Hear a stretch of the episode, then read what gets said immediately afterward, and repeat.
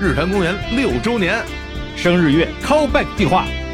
重磅嘉宾悉数回归，整个九月无法停歇。callback 计划今天是谁？那个要做航海王的男人回来啦！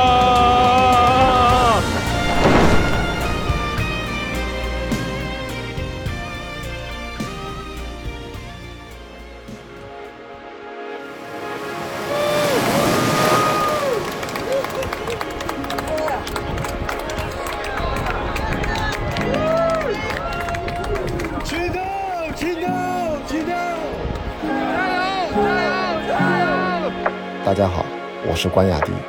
这里是关雅迪的大航海日记。Hello，大家好，这里是日坛公园，我是小伙子。我是李叔，哎，我们今天的嘉宾是只要他开始说话，别人就别想说话的关雅迪。我我我控制一下，我控制一下，我控制一下。大家好，我是关雅迪。结束了，这期节目录完了，我走了，让你们没得吐槽去，我走了。控制有点过量了吧？上一期节目啊，我嗯我比较反馈一下，被很多人说，哎，这节目怎么前十五分钟只听到这两个主持人在吐槽嘉宾，没听到别的？我说你再往后听，你再往后听。你一看上期节目还没介绍呢，自己就开始 Q 了啊！对，在今年的三月份的时候啊，这关雅迪老师做客了日坛公园啊，然后当时也是被我们听众这非常的喜爱。没见过哪个嘉宾来这儿以后，李叔小伙子说不上话的啊！今天呢，他再度归来，这个事儿啊就非常有的说了。因为三月份的时候呢，他做客我们的节目，做客之后呢，他其实就去参加了一个赛事——克利伯环球帆船赛啊。今天他再次回来之后，身份就变了，所以大家为什么听我开头介绍关雅迪的时候是那样？是关雅迪，是 体育体 就是 Ladies and gentlemen，是吧？得是这种。体育明星、冠军球员都得这么介绍，是吧？哎，他今天的身份也不一样了，我要郑重的给大家介绍一下，现在的关雅迪是二零一九到二零赛季克利伯环球帆船赛的总冠军成员关雅迪。哎，啊，这个青岛号冠军，哎呦哎，被你们俩这一煽火，虽然这事儿刚过去也已经有一个月了，我突然又燃了，你知道，又燃了，又燃了，又燃了，对，又感觉哎。又回到伦敦那个赛事颁奖礼的现场，因为大家全都在那喊，全是你们俩这种表情，就是青岛，青岛，青岛，加油，加油，加油，全是哎这种，哦，全是这种。所以说，今天雅迪回来之后呢，我们其实哎肯定是要回顾回顾他夺冠的历程啊，里面的所有的经历啊，非常感人的、印象深刻的瞬间。但是在此之前呢，我还先跟大家宣布几个几个事情啊。哎，第一个事情呢是雅迪现在已经就回到了国内了，现在在深圳。我跟李叔呢，就也是各自我在北京，李叔在大理，我们三个人三方连线，激情视频。啊，跟大家太激情了，对吧脱？衣服，我操，开始脱衣服。没有，我们我们别脱，别脱，别脱，啊，先脱为敬嗯。啊！不是一会儿那个该被禁了，我们这视频这 千万不要脱啊！这是第一个事儿。第二事儿呢，也恭喜啊，这个雅迪其实之前有很多身份啊，一个是比如说他是电影人是吧，媒体人、越野跑运动员，现在又是环球总冠军帆船赛的。在此之后，又有一个新身份啊，已经是这个关博士了。哎，啊啊关博，官博没有没有啊，这呃候选人候选人 candidate 啊，入学入学要去啊读博士了，是吧？是的，哎，对哎你不要误导别人，那怎么能突然的就变成博士呢？没有的，得好几年呢啊。好嘞，好嘞啊，这个在十五年之后就能成为官博士。中国规定，中国规定超过六年就没戏了。你国外可以一直延迟一直，哦中国不行的这回事儿啊哎，对对对对，你别十五年知道吗？对啊，这很你是要去上海念博士是吧？对，就是说我要终于逃离这个日坛公园的大本营。哎啊反正日坛公园也换大本营，换地儿，我也换地儿，我也离开北京，我去上海了啊。好嘞。上海哪儿啊？上海交大对闵行校区，很偏远的一个小学。哇，但我很高兴啊，因为我终于读大学了，因为真的很大，我去看过了啊。以前太小嘛，电影学院太小了。俩迪说话要注意啊，那闵行校区不算特别偏远的地儿啊，这个 哎，得罪了本地人，我告诉你。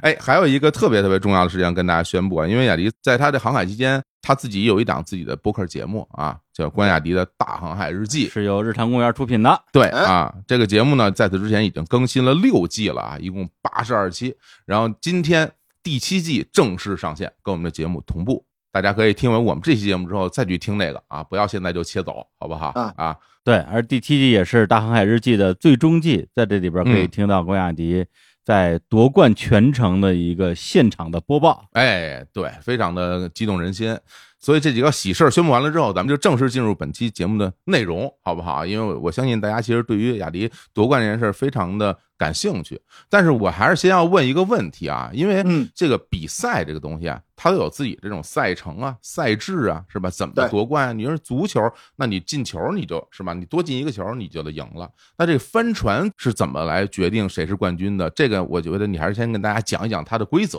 啊。好的，最简单的方法说，因为刚才火总说了，二零一九到二零赛季啊，首先这个比赛我们被是打断了，所以中间停了两年啊。但如果不被打断的话，它会是一个分成八个赛段，一共其中是十五场分段赛。共同构成的跨时要十一个月，连可能啊累积在海上航行就要两百多天这样的一个环球帆船赛，嗯最终的排名是按照每一场，刚才不说十五场比赛吗？每一场比赛结束之后都有一个对应的积分啊，这个积分可能是排位积分，可能还包含奖励积分，然后最终是按照你的积分的高低排序，最终全年下来谁的积分最高，谁就是总冠军。所以说，嗯青岛号最终是因为总积分遥遥领先，我们以压倒性的优势拿下了整个全年整个赛季的总冠军。哎呀，原来这样。那那个，因为上回你来做客节目的时候，其实你是只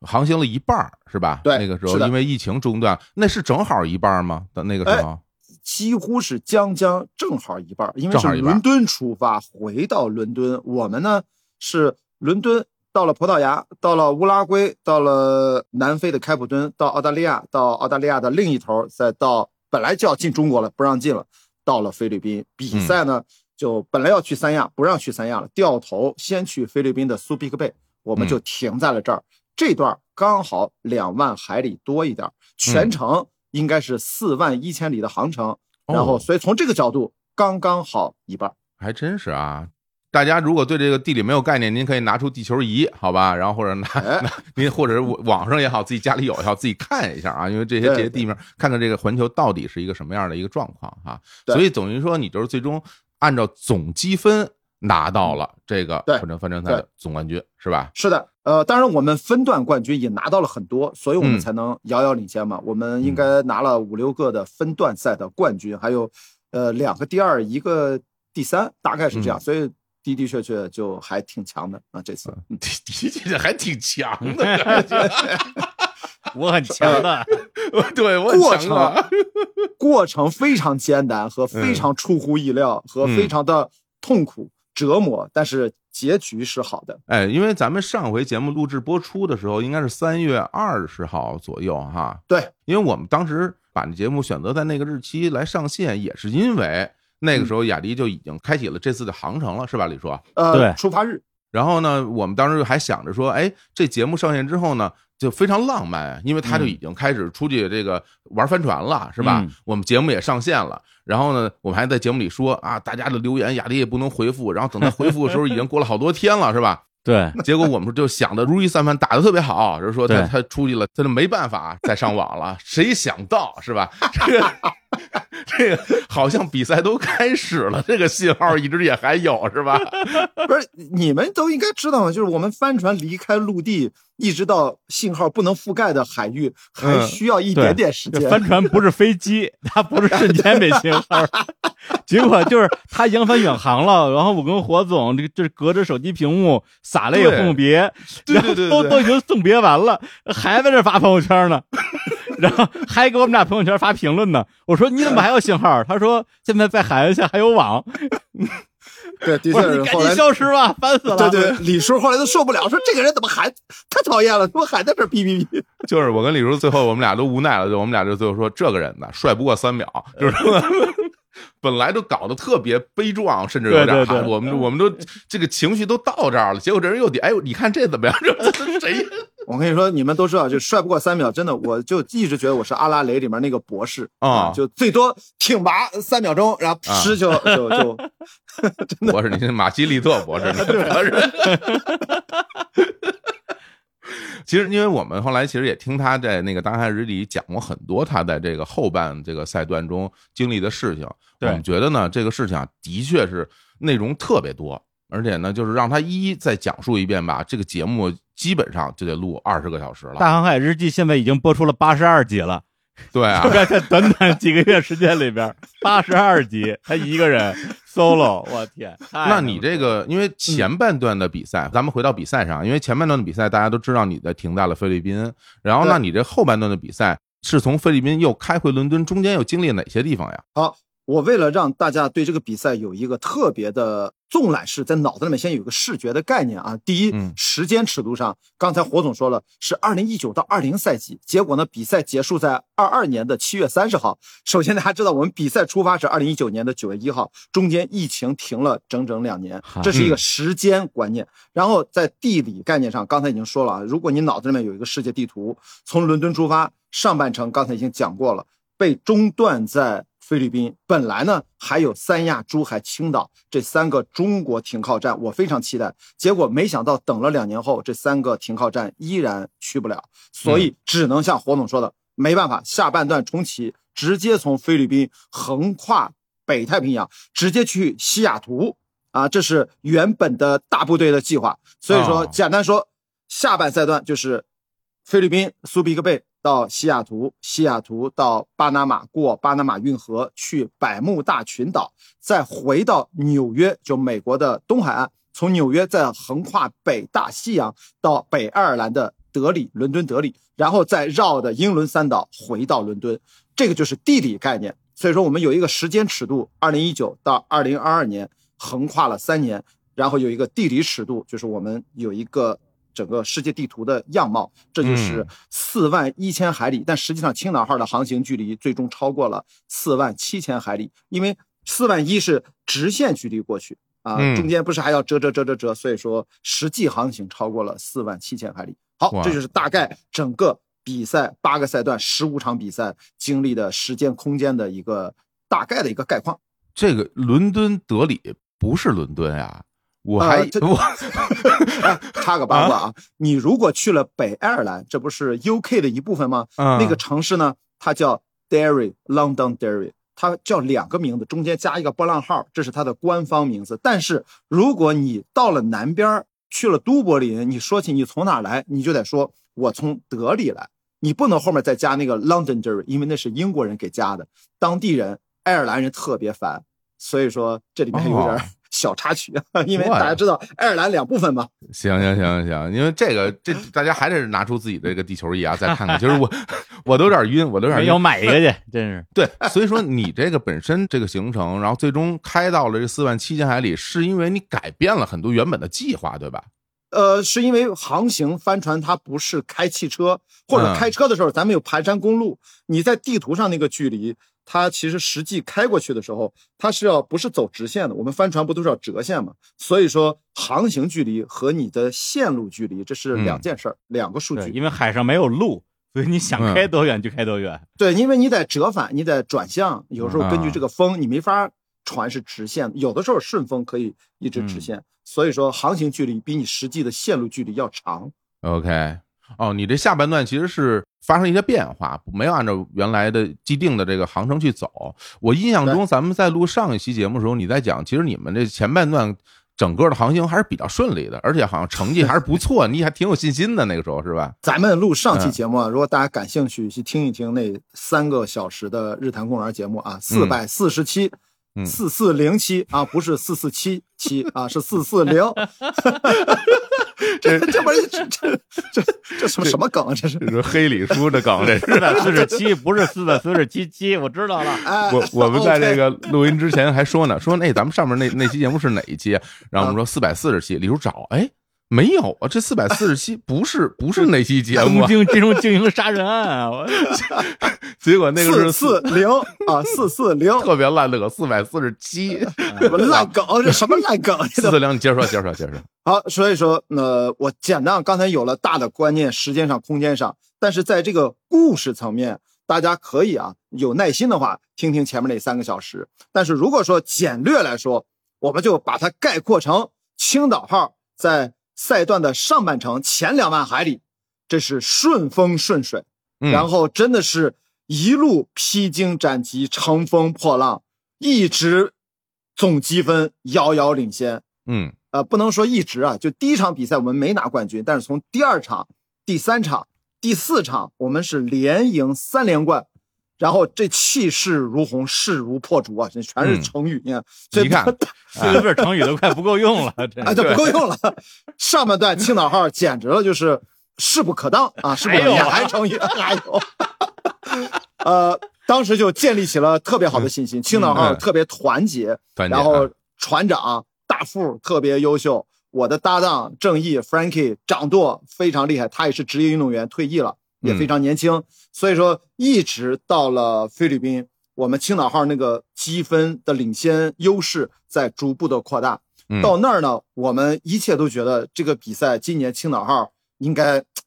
赢面非常大，哎，啊应该能拿下。但是嗯突然啊，就是命运就是让我们摁了这个暂停键，暂停，这嗯就是到了菲律宾，我们非常憋屈的一个月。大家可能在上期节目里面可能没怎么提到，我们其实二月十四号，二零二零年情人节那一天靠岸，但是离开菲律宾是二零二零年的三月十七号。中间这一个月，我们在中间打了两场临时的比赛，其实非常煎熬。一种是赛事突变，第二种是内忧外患，因为国内的疫情非常牵挂，后来变成了世界的疫情。OK，这就上半段结束了。那么中间这两年呢，就是向李叔日坛公园学习，我自己在做播客，哎，做播客，做了很多播，就算是讨生活呀，然后做一些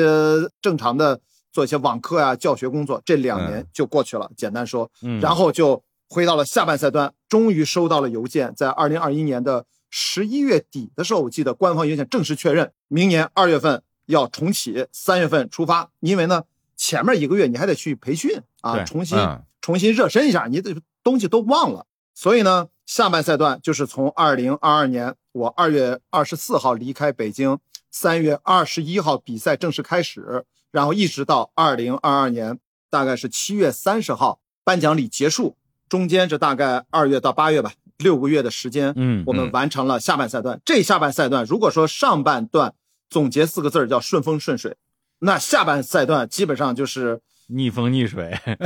基本上就是天将降大任于青岛号，必先劳其筋骨，或者苦其心志。哎呀，太惨了不是四个字儿，一下 对对，没了，就是四个字了，没了啊，没了啊！啊，四个字儿已经概括不了了。所以下半段就是特别高兴回来跟李叔小伙子一起聊一聊下半段青岛号真的太悲催了，啊特别惨。呃，但最终结局是好的。我们没想到经历了这么困难的时期，甚至是至暗时刻，嗯最终青岛号还是走了出来，迎接到了光明，夺得了属于自己的胜利啊！简单说是这样。哇看来不像我们想的一样哈，就是觉得这个一帆风顺，然后就最终就夺冠了，中间也完全不是发生了很多曲折的故事啊。对，完完全全不是下惊半赛段。心动魄，哎，哇，这四个字儿可以吧？呃，至暗时刻，这押韵这词个不是成语，啊，对对对，只是惊心动魄，非常惊心动魄啊！哎这呦，呃，从来如果要觉得害怕，我觉得上半赛段没有害怕的时候，下半赛段嗯，我操，突然肝儿颤了，就是很害怕。我觉得有那么一二刻就出现了一些意外事件，一会儿可以跟大家聊一聊，还是真挺害怕的。行行行，其实你回到菲律宾，比如说你后来去开启第二赛段的时候，我当时心里边有一个最好奇的一点，就是说，当你回去以后看到你那艘船，那船因为两年多都没开过了，都变成什么样了，都得啊。哎呦，其实这船你打眼一看去，它没变样。嗯但是这船呢，就是你看不见的地方都在变样。嗯你毕竟，比如说船舱里面，它可能在老化，你是看不见的啊。比如说一些关联的部分，它其实可能生锈了、松动了。比如说它船舱的下面接了好多这样的绿苔一样，就是海洋的植物、生物都可能扒在船底，那这些你都看不见，所以我们比赛之前真的是要清理船底，嗯，要对船整个进行检修啊，这是一个啊大工程，所以为什么要提前一个月去呢？啊你们当时嗯不是说就是有人在那儿看着吗？不是说就是有一个是朋友还是你们的团队成员呀，在那儿菲律宾就这两年一啊直就看着船，有这么一人是吧？这是我们的乌拉圭号的船长 Jerome，、嗯是一个南美人啊，他受命非常辛苦，几乎整个两年都在苏比克贝、苏比克湾照顾这克里伯十一艘船啊，我们一共有哇十一艘船。十一艘船一个人开啊？呃，他不开，他就是比如说定期要把发动机开一下，转一转，然后做一些基本的清洁，然后还有一个助手帮他，或者是当地的这些水手，菲律宾本地人嗯可能帮助他一下，但主要是他一个人呃完成了。哎，对，嗯特别好，手传人，嗯，蛮辛苦的。嗯，嗯，然后那你们去见的时候，这两年他有有没有像船一样这个风吹日晒，是不是也要变得苍老不少？我都感觉这个你不啊能只是说他，我嗯觉得经历这两年，每个人的生活因为疫情都发生了特别大的变化。嗯嗯呃，不只是他，我想说的是，我见到我们青岛号的老船员们，我觉得都有或多或少有很多变化啊、嗯就是你说的，真的能看出老。我们最老的船员本来七十一岁，回来嗯七十三岁了。Bertrand 就是我们的，也是环球船员，就真的感觉他苍老了不少，那个背有点驼，耳朵哦。听力更加差了。然后船长这肚子都起来了，这么帅的船长，从三十二岁到三十四岁，嗯。哇，就觉得能明显的感觉两年，因为我们两年不见，如果咱们老见老见看不出变化，嗯，两年不见突然见就还是挺明显的。而且两年不见，你们很多船员就没回来吧？我记得好像是上半段的话有二十多个船员，到下半段只有十几个船员了。应该这么说，十一个环球船员，咱们在上期节目里面说过，就是像我一样，我们打环球赛段，对？呃，告诉大家，整个克里伯全部参赛的船员大概将近七百人，像我一样和我的搭档郑毅这种环球船员呢，今年有大概不到一百个，就打全程的，哎，打全程的。我们青岛号有十一个打全程的，两年嗯之后回来了多少个呢？如果把船长刨掉，我们只回来了五个人，也是有另外五个人就没回来。哦所以说这个流失率还是挺高的。损兵折将啊。就没回来的意思就是人家不参加了是吧？就不打了是吧？呃，其实是原因各不相同，有的是哦工作啊、家庭的原因的变化，换新工作了，这次请假请不了半年了。比如说嗯人家结婚了，然后可能生病了，生老病死都有可能。哎，真的有人去世的。然后还有我们船上有一个凯文大叔，他也是环球船员，他回不来的原因是他的膝盖的旧伤复发，导致他的膝盖蹲不下去。就别说亚洲蹲了，他把膝盖蹲到九十度都蹲不到。嗯那这种情况下呢，上船体检或者说对他进行检测，组委会坚决拦着他，哦不让他上船，因为他、嗯他还是回来了，但是就没让他想参加。回来啊，哦，不让他回来。我觉得这也是哦为他好，为我们船员好，因为他很容易受伤。你如果蹲都蹲不下，突然遇到一个风大浪急，做一个紧急的变化，你做不出那个身体动作，你就摔倒，那受伤几乎是必然的。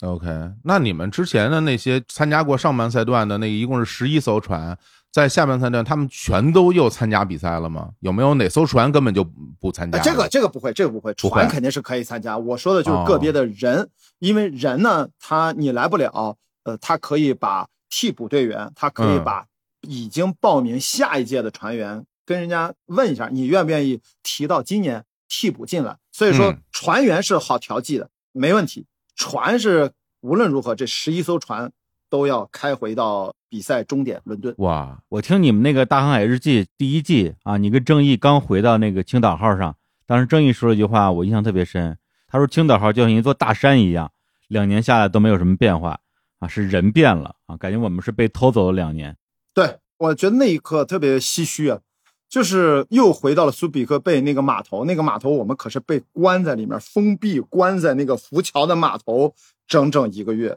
所以说一回到那个码头，真的就觉得就像平行时空又回到了切回换到两年前，然后再出发，我觉得那一刻嗯的确是让人感慨，呃嗯，真的触景生情，这是肯定的，这是肯定的，就是。啊，又看到青岛号啊，就是当然青岛号长得有点喜相，你们看照片了吧？就是嗯它是一个大红船，上面一个是大黄龙，就嗯特别春节联欢晚会，你知道特别春晚，啊，哎，春晚配色特别难忘今宵就要响起，其实高兴啊，哎，特别高兴，特别中嗯国啊，所以这么一看，就是说这青岛号啊，包括其他的这些船，其实就像一支球队一样，名字还是这个球队的名字，队员可不是原来那个队员了，是吧？是的，有的船长还换了，就主教练都有可能换，主教练都。变了。哦，所以你们上半赛段乘风破浪是吧？这个遥遥领先，这到下半段不见得就还像原来似的，实力上可能都有一些变化。哎哎，对对吧？原来你们这球队里边都是什么乔丹、什么科比，现在球队里边都是我跟李叔，那你这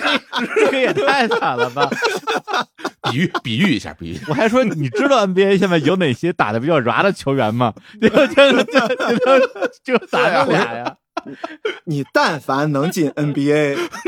最差的球员那也比街头的比李叔和小伙子 这也强很多很多，好吧？呦，还是不一样，还是不一样。就是说，你但凡只要是上船的船员，你一定是已经参加过了克里伯四周的基本的培训，而且合格了。嗯就像你要打 NBA，你肯定是被选秀，或者说对吧？你一定是达到一定的程度，你才能加入这个游戏嘛。所以说嗯嗯呃有差距啊，没有那么大，也是看运气没有没有跟我们俩的差距这么大。啊，看运气，因为有些人，人家就是从小玩船长大的，那个帆船跨海经验特别丰富。如果跟一个完全没有任何帆船经验，只是培训了四周，嗯那这个还是是有明显区别的。嗯的确，嗯的确，反正反正因为这个各种各样的机缘巧合吧，是吧？人也变了，时间也变了，环境也变了，所以你们一开始比赛，我听你说啊，就有了意外，是吧？一上来就食物中毒，还是说因为喝水的问题，是吧？就就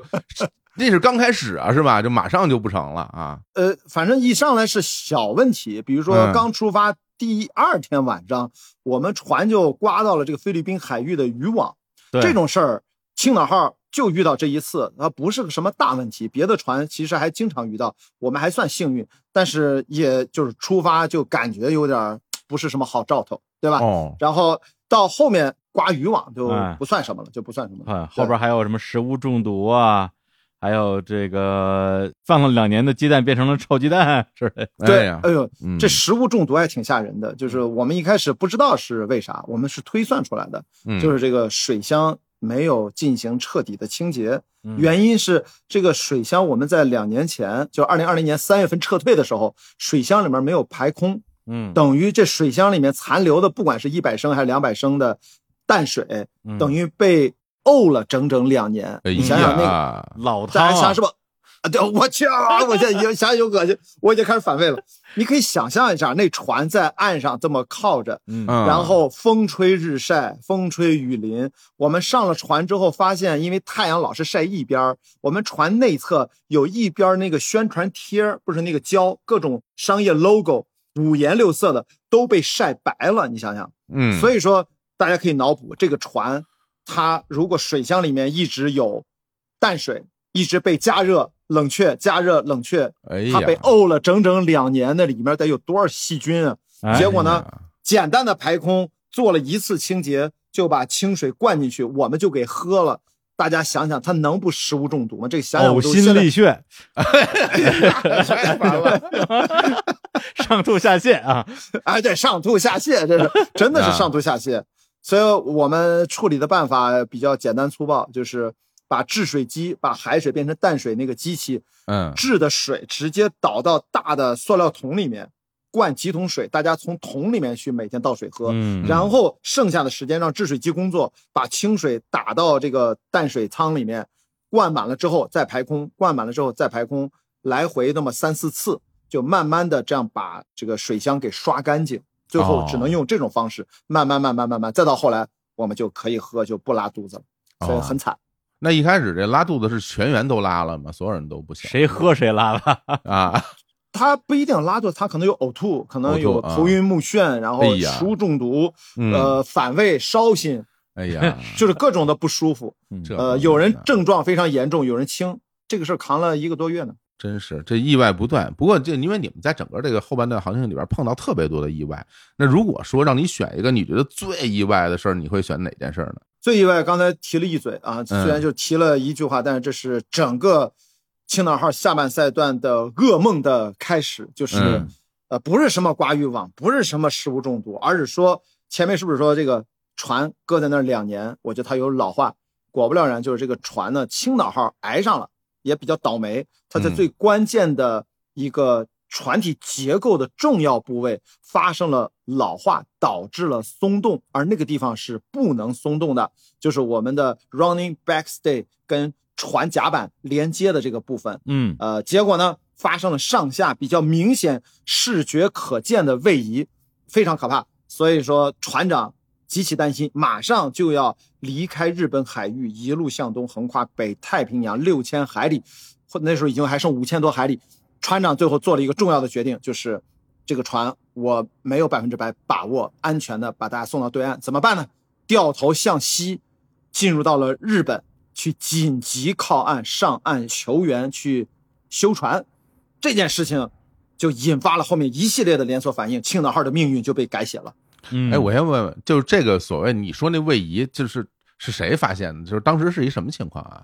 我们是船员在掌舵的时候，如果你在船的 starboard side 右侧掌舵的时候，就在你的眼睛的右下方就挨着，所以你嗯往下一看就能看到那个地方。只要我们这个帆往这边倾斜，就能看到那个地方，因为有绳索拉着它，特别紧。这边在 grinding grinding，就是把那绳索拉到最紧的时候，他感觉把那个船面应该是固定在那儿，给拉起来了。就轻微的起来了，那么我觉得应该是几毫米吧，因为肉眼可见的，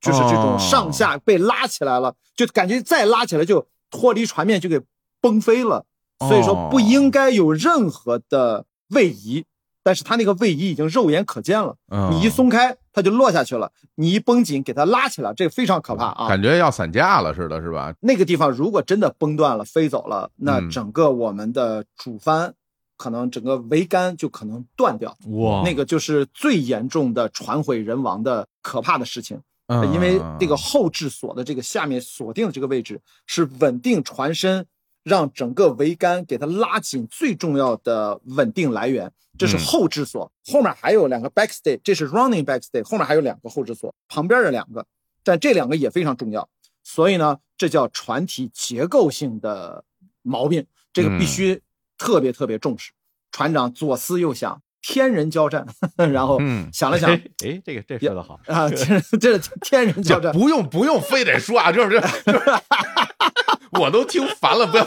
不要非得说了，就是这你就说你就正常说就可以了，对，这这老背没什么李叔这文化，碍事非，要老跟这儿确实天人交战啊，是吧？交什么呀？你就说你最后上日本了是吧？就跑对，经过了激烈的思想斗争，好吧，啊这行经过激烈的思想斗争，最后是是跑到那个日本那个横须贺港了是吧？你们对，叫 Yokosuka 啊嗯，Yokosuka，横须港军港不是美军基地嘛那边。对，就是啊搞笑的就是我们在确定我们要掉头的时候，就能看见，就是在地图上，大家十一艘船都有小标嘛，就所有的标那个船头都向东，哎，突然看青岛号掉过头来跟大家还交错，还 say hello，我记得然后大家说开反了，开反了，不是这边 因为我们决定往回开的时候，距离日本的陆地只有八十海里，就是还比较近。你再开就开到一百多海里，你再掉头回来，嗯你就得开十几个小时才能靠岸了。我们八十海里开着发动机也得十个小时才能开到岸呢，所以哦那是最重要。因为我们一开始沿着日本的这个海岸线往上，借着它那个洋流，我们嗯先往、往北走啊。所以说，你如果再不做决定，后面就没法做这个决定了。嗯对，所以当时的感觉是说，关雅迪依依惜别嘛，依依惜别之后，据说是要开多少天？一一个月呃，对，对，一个月然后开到西雅图嘛。结果上船之后没过几天，哎，又发朋友圈了，你怎么你你怎么又有网了？然后跑日本去了。具体详情请参见关雅迪的《大航海日记》第二季，名字叫《翻转横须贺》。哎呦，翻什么转？你给我说说，你跑那边干嘛？你不是跑那最重要就是修船啊，主要是对吧？我们啊其实刚靠岸的不是 Yokosuka，、嗯我们去的是 Yokohama，就是去横滨港哦。去横滨港了。啊横滨港呢不让我们进，具体原因呢其实也能理解，我们是突然的靠岸，手续也没有做，也没有来得及申请，需要英国的总部支持。嗯后来呢就把我们轰到了靠南边的很近的 Yokosuka 横须贺，就是你说的美军基地，在那个地方呢，人家一个很小的港口接待了我们，也有很好的修船的资源和资质。嗯呃，所以我们最后经过了多方连线讨论、论证维修方案，找了三种专家，不同渠道的三种专家对这个船进行会诊，得出来都有类似的两种维修方案，一种是彻底维修，把它拆了重弄啊那个就耗时间非常长，至少他妈一个月起，那就完蛋了。啊，那就完蛋了。然后另外一种方案就是加固，在现有的基础上，我们把那个玻璃钢材料内层、外层重新涂，给它进行各种的加固方案哇。最后选择的是这种比较快捷的方案，两三天搞定，但是你还要嗯把它晾干，一共前后反正一周之内是能搞定的。最后我们选择的是这种方案。嗯，哦，那那个在修船期间，你们这些船员都上岸了吗？就是还是就在船里啊？没法在船里面，因为啊。日本人的修船啊，就是你要是人在现场，你会感到非常震撼。嗯，我也是非常震撼，我们的船长，所有的老外都非常震撼。就日本人干这个活儿得仔细啊，他嗯。修个船啊，他他等于给你把船尽可能包的地方都包起来，从踏上船那个台阶儿开始，他就嗯。给你裹上红地毯，在船下面是蓝地毯，就是人家要推着嗯。小车把工具搁到船旁边要搬上去，这个地方是蓝地毯，就是减少灰尘。然后一嗯旦踏上船都是红地毯，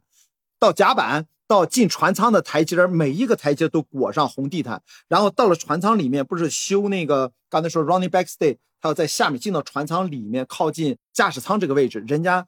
在经过睡觉的这个区域呢，两边都用那种半透明的塑料布给你包裹起来，中间还弄上拉链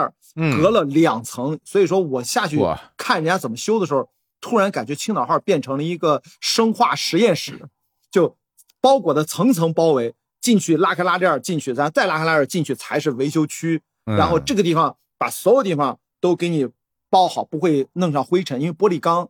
呃，他们都在戴那种口罩，玻璃钢那种粉尘不能吸入进去，对人体有害嘛。嗯所以人家这个整体的防护和对你船体的保护，我没见过做的这么仔细的。所以说是慢一点，但是你就看上去特别让人放心，还是挺震撼的。匠人精神，我跟你说这个是吧？而且就是日本人包东西这个手艺是非常厉害的，是吧？你别你去商场，你买一个葡萄也给你包特好，就是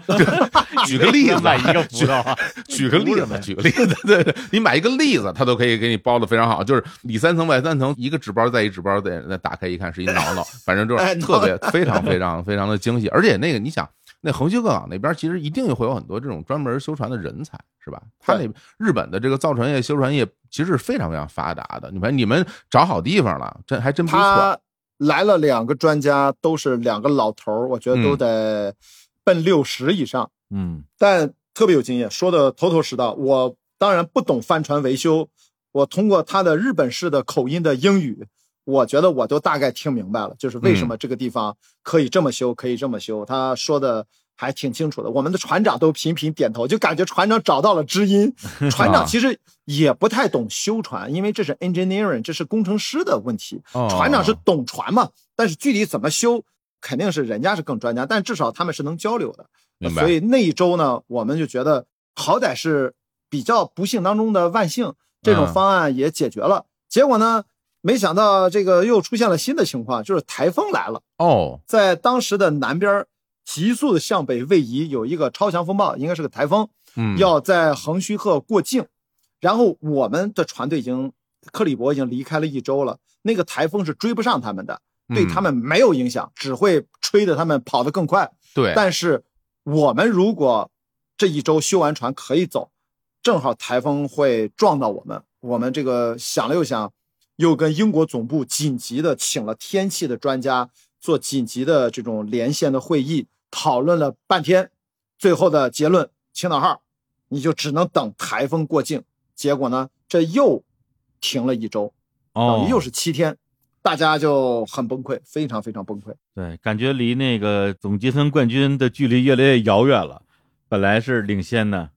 对，这其实我们当时为什么刚才提到这个至暗时刻，就是它都不是说你的总积分冠军从领先到被追上失去嗯年度总冠军的问题，啊。它可能更严重的是大家已经军心动摇，哦，已经觉得船已经没法继续比赛了吧，我们没法赶上下一场再下一场的比赛的进度，哦。青岛号已经失去了连续比赛下去的机会了。就有可能散掉了。有可能就要被迫退赛了。是的，我们当时就觉得青岛号的船员要就地解散，然后很多船员在一听还要再等一周的风暴，还要等一周的，因为天气原因又走不了。大家当时就是已经人心涣散，所以很多船员拿出手机已经在查机票，有一些就回家了。像我和郑毅当时就想，我们最糟糕的情况就是青岛号不能离港，所有人散架了。我跟郑毅就直接飞到西雅图，等着大部队靠岸。可能我们俩甚至都要考虑，就加入到三亚号、珠海号另外两艘中国冠名的船上去当船员了。哎当时我们都想到的是这种情况，所以说那段心情大家都特别特别差。你们是真的有人在那个时候选择就离开了吗？就不比了，哎呦，走了，对啊，有一个定定就走了。哦他呢，其实也该他走的时间了，因为哦他答应了他老婆很重要的结婚纪念日的哦旅行。哦，如果他继续再待下去，如果在一周之后，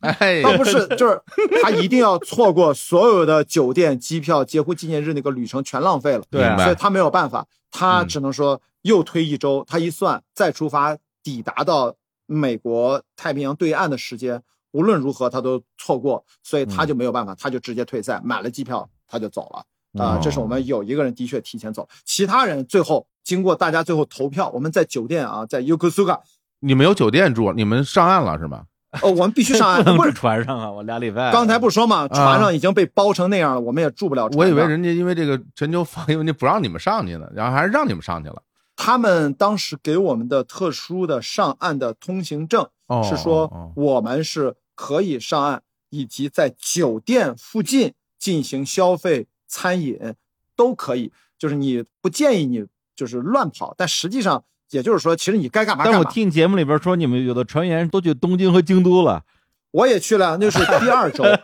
因为第二周呢，你已经七天隔离完了。啊，然后我们的船不是又走不了吗？人家那个上岸的通行证给你延期，等于又给你多盖了一个戳，再过七天。所以说前面的七天你那隔离结束了，第二周再待你就该干嘛干嘛了，人家嗯就没有限制了。所以说你第一周人家说你最好就在酒店的附近，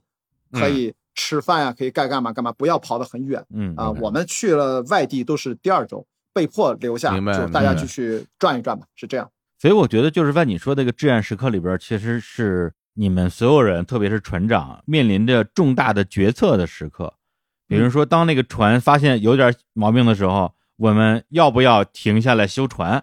以及这个船已经修好了之后，但是风暴要来了，我们要不要迎难而上啊？为了去追赶大部队，为了让我们这个队伍不解散啊，大家不会就是特别失望的，就因为一些这种外界的原因不能完成这个比赛。但这两次实际上就是你们共同的这个决定，还都是比较偏保守的。我们都尊重了船长的专业意见。为什么要开大会进行投票？我记得在 Yokosuka 那个酒店大堂，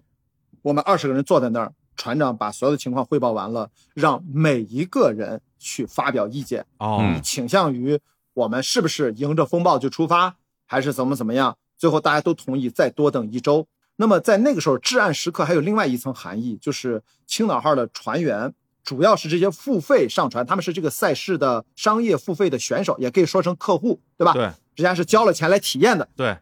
在那个时候，至暗时刻的另外一层含义就是，他们跟组委会都发生了激烈的冲突和争论。他们就会觉得，如果克利伯组委会一定要强行让我们这个船早出发，冒着生命的危险，这个船员是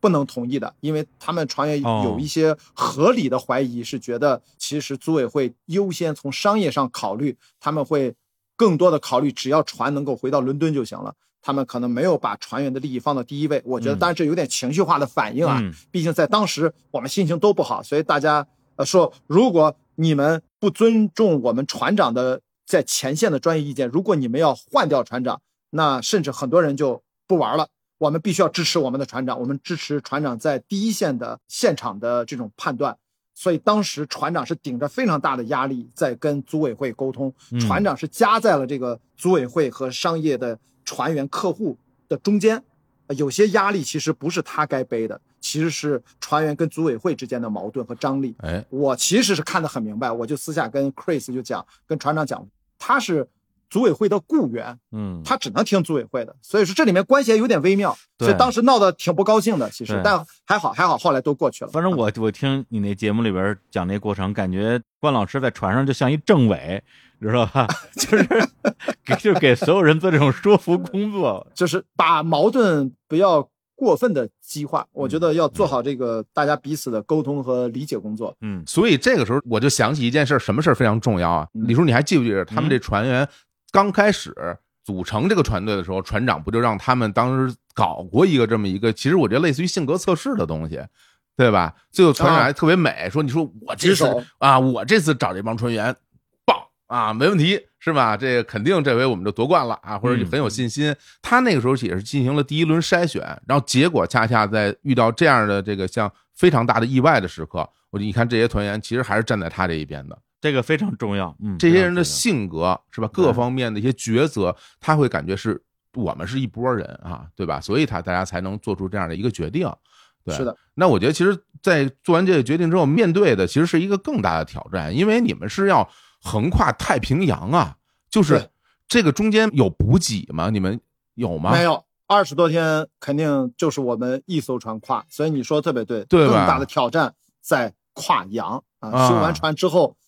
如果我们正常比赛，刚才不说嘛，我们去日本的时候是跟嗯所有的十艘船打了个对头，嗯因为我们当时领先呢。那大家在跨洋的过程当中，最重要的安全保障就是克里伯船队这嗯十一艘船之间彼此互相的哎嗯彼此之间，不管你领先多少，一两百海里，其实你也能够够得着，对吧？嗯万一出什么意外，但是青岛号更大的挑战就在于只能孤身一船去横跨这个北太平洋，那就没有其他船给你做保障了，这个才是真正的考验啊，真正的考验。对对中间要真遇到什么突发情况的话，就根本没有任何救援的可能性。没对啊，而且我觉得都别说什么突发情况，就你们这船到底有没有修好，也未经验证啊。你们不知道它会不会还坏，你要真开到大洋中间坏了，那可怎么办啊？是的，对吧这个的确是后面出现了各种的问题。真的呀，的确出问题了，这不是我说的啊，我不不是不能赖我这个啊。你别忘了，咱们青岛号这下半赛嗯段，刚才不说了吗？李叔那四个字儿是吧？惊心动魄，嗯这是连续发生。前面什么单鱼网、食物中毒什么，这真的回头想根本就不算事儿啊，不算事儿。嚯嗯嗯，因为你们之前好像没有过这种说一艘船自己一个人这么远距离的这种航程的经验，是吧？这一届是没有。那你真正的就是这种单船跨洋，在太平洋上能看到什么？是不是什么也看不见？无非呃就是大海吗？能看到丰富的海洋动物，你还挺好的。我知道他没有人，有动物他们 看见了海豚，海豚鲸鱼，还看见了飞鱼，就跟《少年派》里边一样，从身边飞过去。所以他那个节目，我觉得听的时候特别有沉浸感。对他拿着手机吧，还是什么东西，跟那说啊，我们现在在这个船板上啊，我们前面什么大海啊，这边的船长在干嘛？哎，飞过一条飞鱼，哎，我给你们讲讲这个飞鱼啊。然后就现看见现说，然后把那个手机可以搁到那个船舱外录那个海豚在追着青岛号跟船头一起跳来跳去的那个声音，其实你都能听到。哇，还是、嗯还是挺明显的，还是挺明显的。嗯，我天，这船上就差一头大老虎了，是吧？这 要不然这这就齐了，这个就啊啊，没事，每个青岛号船员内心都有一个老虎。哎，心有猛虎，对，心有细嗅蔷薇，嗯，好可以，可以。对。然后，所以这个整个横跨大洋一共开了多久？你们二十多天吧，二十四天，二十四天，嗯二十四天好，像是，我记不清了，反正肯定二十天以上。嗯呃，因为风比较大，我们开的还挺快的，就比嗯我们想的要快，好像还差不多二十天左右吧，好像非常快，比我们想的快很多啊。风太大了，嗯所以说在这个整个跨北太平洋的时候，我们就是船员之间互相精神支持，嗯嗯能陪伴我们的没有别人，能救援我们也没有人能救我们，只有这些海洋动物陪着我们，偶尔露个面什么的。所以在这种情况下，青岛号船员面临最大的挑战，除了这个安全隐患之外，就是精神上的层面，就是你如何能对抗。给青岛号整体而言，它是非常孤独的。对于每个船员自己内心来说，嗯也是不安的。嗯啊，因为没有人有过这样的体验，孤身一船横跨北太平洋。所以，如果你要说从精神体验上，我觉得这一段是整个全年的比赛里面最孤独的一段旅程，嗯，也是最不是体能上最累，而是精神上压力最大啊最孤独的这么一个赛段，这是毫无疑问的，就是横跨北太平洋。嗯，而且你们还要时刻考虑说能不能够追上大部队，跟大部队会合。因为如果你们一直不能会合的话，你们是不是到后边也会就是没有办法去正常的完成比赛？你说的特别对，但是这个赛段我们都知道是追不上的，因为落后了十四天，你怎么可能在一个赛段追回来呢？嗯所以我们当时就觉得至少需要两场比赛，也就是说，我们除了到达太平洋的东边之外，然后再到往南，可能到巴拿马能追上就已经非常幸运了。而最后结局是我们真的就是在巴拿马那一站，几乎是最后一分钟营救，我们终于赶上了大部队的节奏。为了实现这一点呢，组委会也通融了一下，我们最后没有去西雅图，我们去西雅图南边几百海里的旧金山，我们去旧金山去停靠，这样的话方便我们更近的去在巴拿马能够追上大部队，嗯所以我们横跨北太平洋，没有去西雅图，我们最终到达的是旧金山。嗯，而且我有一个印象，就是你们当时本来从菲律宾出发的时候，就那个赛段，因为每个赛段都有它的一个赛段的冠军嘛。然后那个赛段呢，因为本来是要从青岛出发的，对所以那个赛段就叫做青岛杯。对对，啊青岛杯然后当时你出发的时候，你还说啊，我们青岛号一定要拿上青岛杯的这个冠军，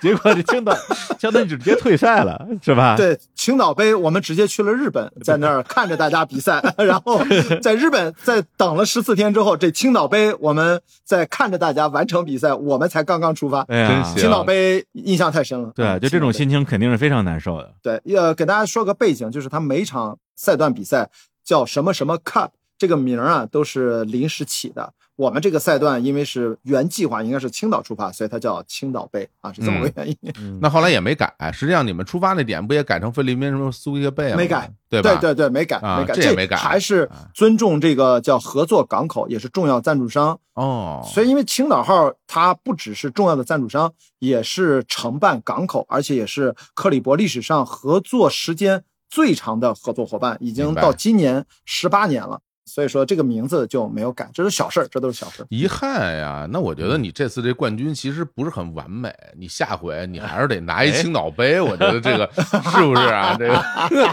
还有下回啊，这我听着我都觉得很遗憾，是吧？呃，青岛政府领导肯定说，呃，大可不必，拿了总冠军最重要，什么赛段冠军没有关系啊，大可不必。说要杯子，我们青岛杯子多的是，你哪个啤酒杯啊？你要哪个？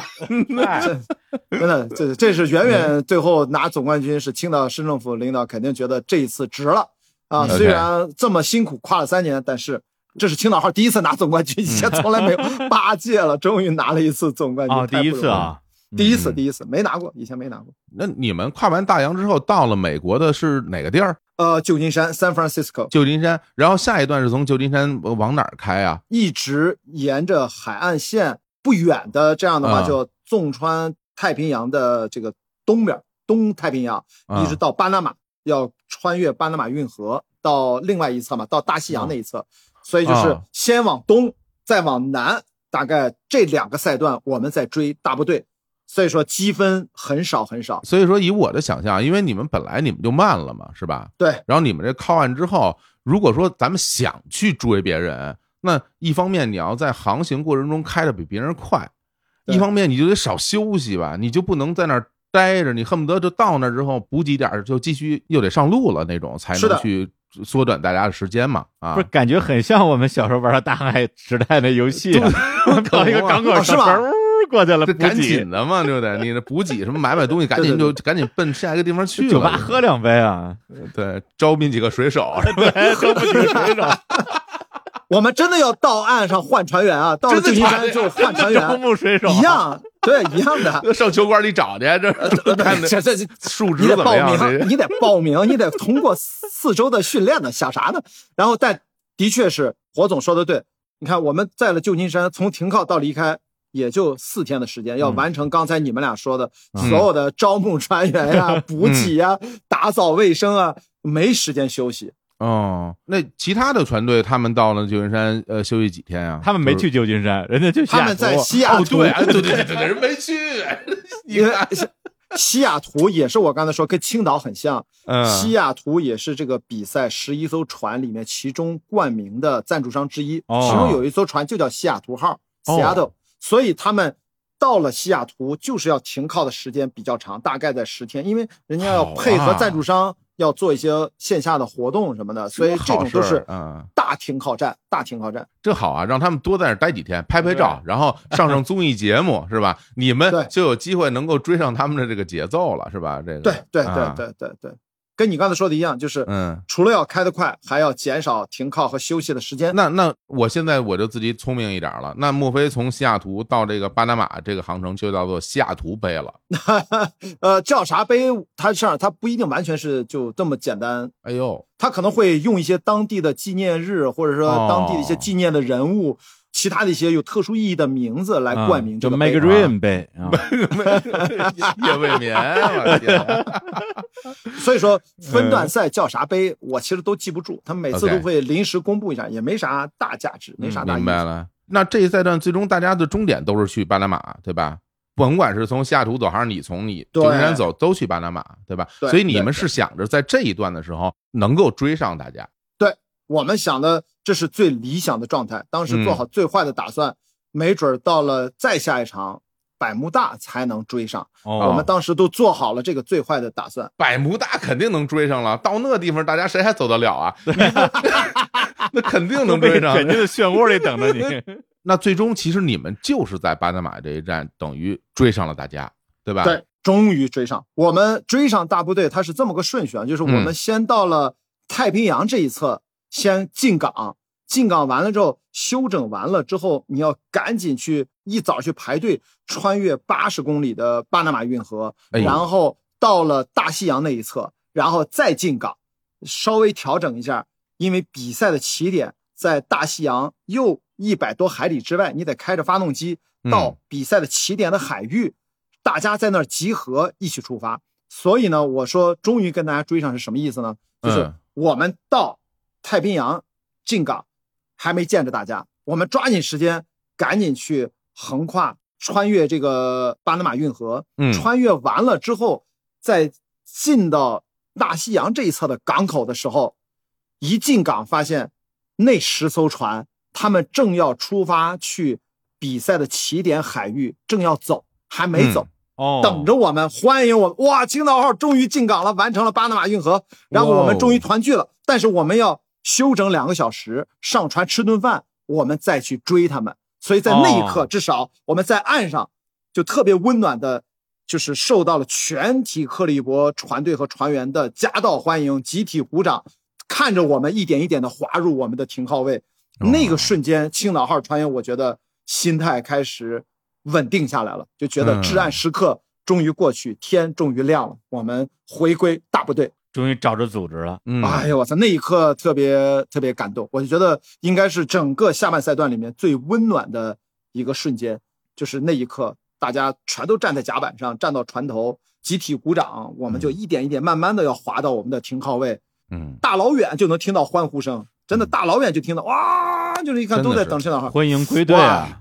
我觉得他们他们也都在想，青岛号这一路也挺惨的，就前后没有支援，确实挺惨，真的挺孤独的啊。对，这个有一个大前提，就是因为你们之前在那个太平洋上漂了那么长时间，一艘船，对吧？对你这那时候根本连人都见不着。不是你你你去巴拿马还是一艘船啊，还是没有前后的照看。而且还有一点，我觉得也挺重要的，就是即使截止到巴拿马跟大部队会合的时候啊，你们相当于是有两段孤独的航行之后，你们如果是总积分，实际上还是第一名的。还是第一，对，我们没有被超越，但是逼的已经很近了，就马上就要被超越了。呃，还差个几分儿吧。当时可能最多领先四分儿六分儿也就这样，本来都是领先十几分的。哦，哎呦，那哎，你们在每一个分段，然后如果说大家这个成绩特别好，就是分儿比较高；如果说像你们这个什么浪费了特别多时间，不会得零分吧？是不是还有点呃分儿？你只要完赛了，你啊第十一名，你排位积分只能拿一分嘛，哦，因为第一名是拿十一分儿，十一到一分所以说，我们过去这两段孤独的航行，第一场比赛拿了一分，第二场比赛我们虽然是最后一个到，但是我们拿的可不是一分，因为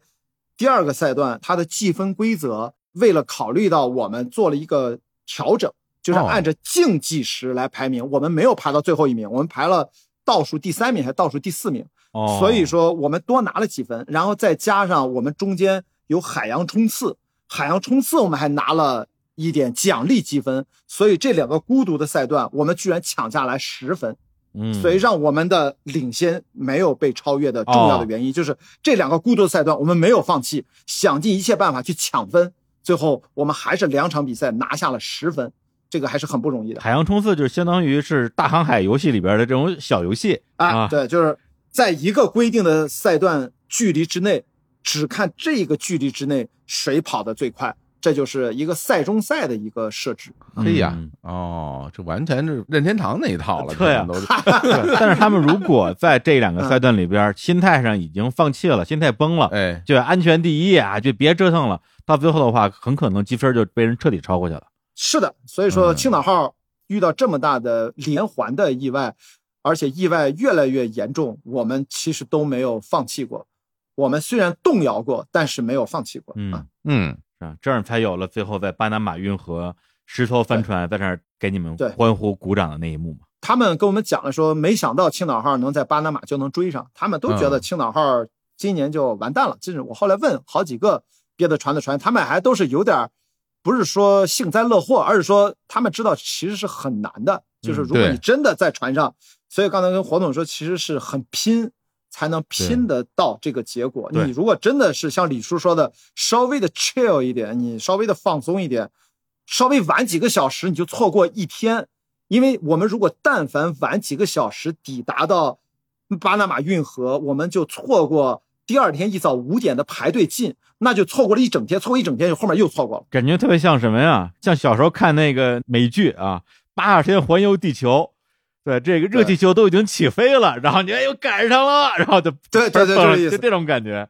太刺激了。其实，在这一刻，我感觉这就是体育家的精神，是吧？大家在那一刻其实就无所谓成绩了，对，所有人嗯在给你们欢呼的时候，其实不是因为你们现在还是第一给你们欢呼，而是大家，体育的精神才让大家站在了一起，在那一 Show respect，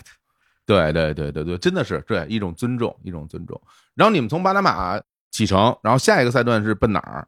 奔神秘的百慕大三角。百慕大，对吧？百慕大，百慕大太好了，是吧？大家一听到百慕大，就心里边都会有一些这个关键词，是吧？我操，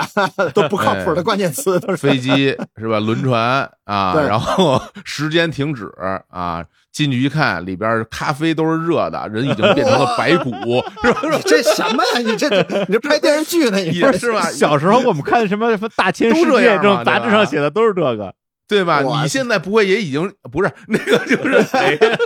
就你们现在看到的根本不是关雅迪，是他的一个替身，在这跟大家录节目，对吧？幻影，你别得说百慕大海域什么样啊？跟大家先说，从物理上概念，大家说老说百慕大三角，百慕大三角，其实它指的是大西洋西部的百慕大群岛，啊，然后这是一个点，然后是美国的迈阿密，这是一个点，对第，三是中美洲的波多黎各，这是一个点，这三个点中间大概是三百九十万平方公里的一片海域，很大的一片海域，这叫嗯百慕大三角。所以说！对，这地儿的确是以讹传讹啊。反正嗯我去了整个全过程，我就觉得跟我们其他赛段没有任何差别，哎。呃，唯一的差别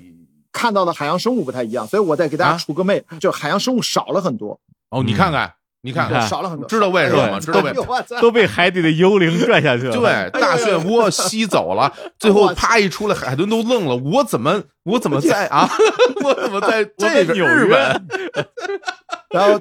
我是一开始小有点忐忑，后来跟大家就是抱歉，就是没有那么多像火总期待的任何的灵异事件啥也没有，都没经历着，哎，啥没有啊都没有，就就特别正常的，没劲，哎，对，没啊见没见没见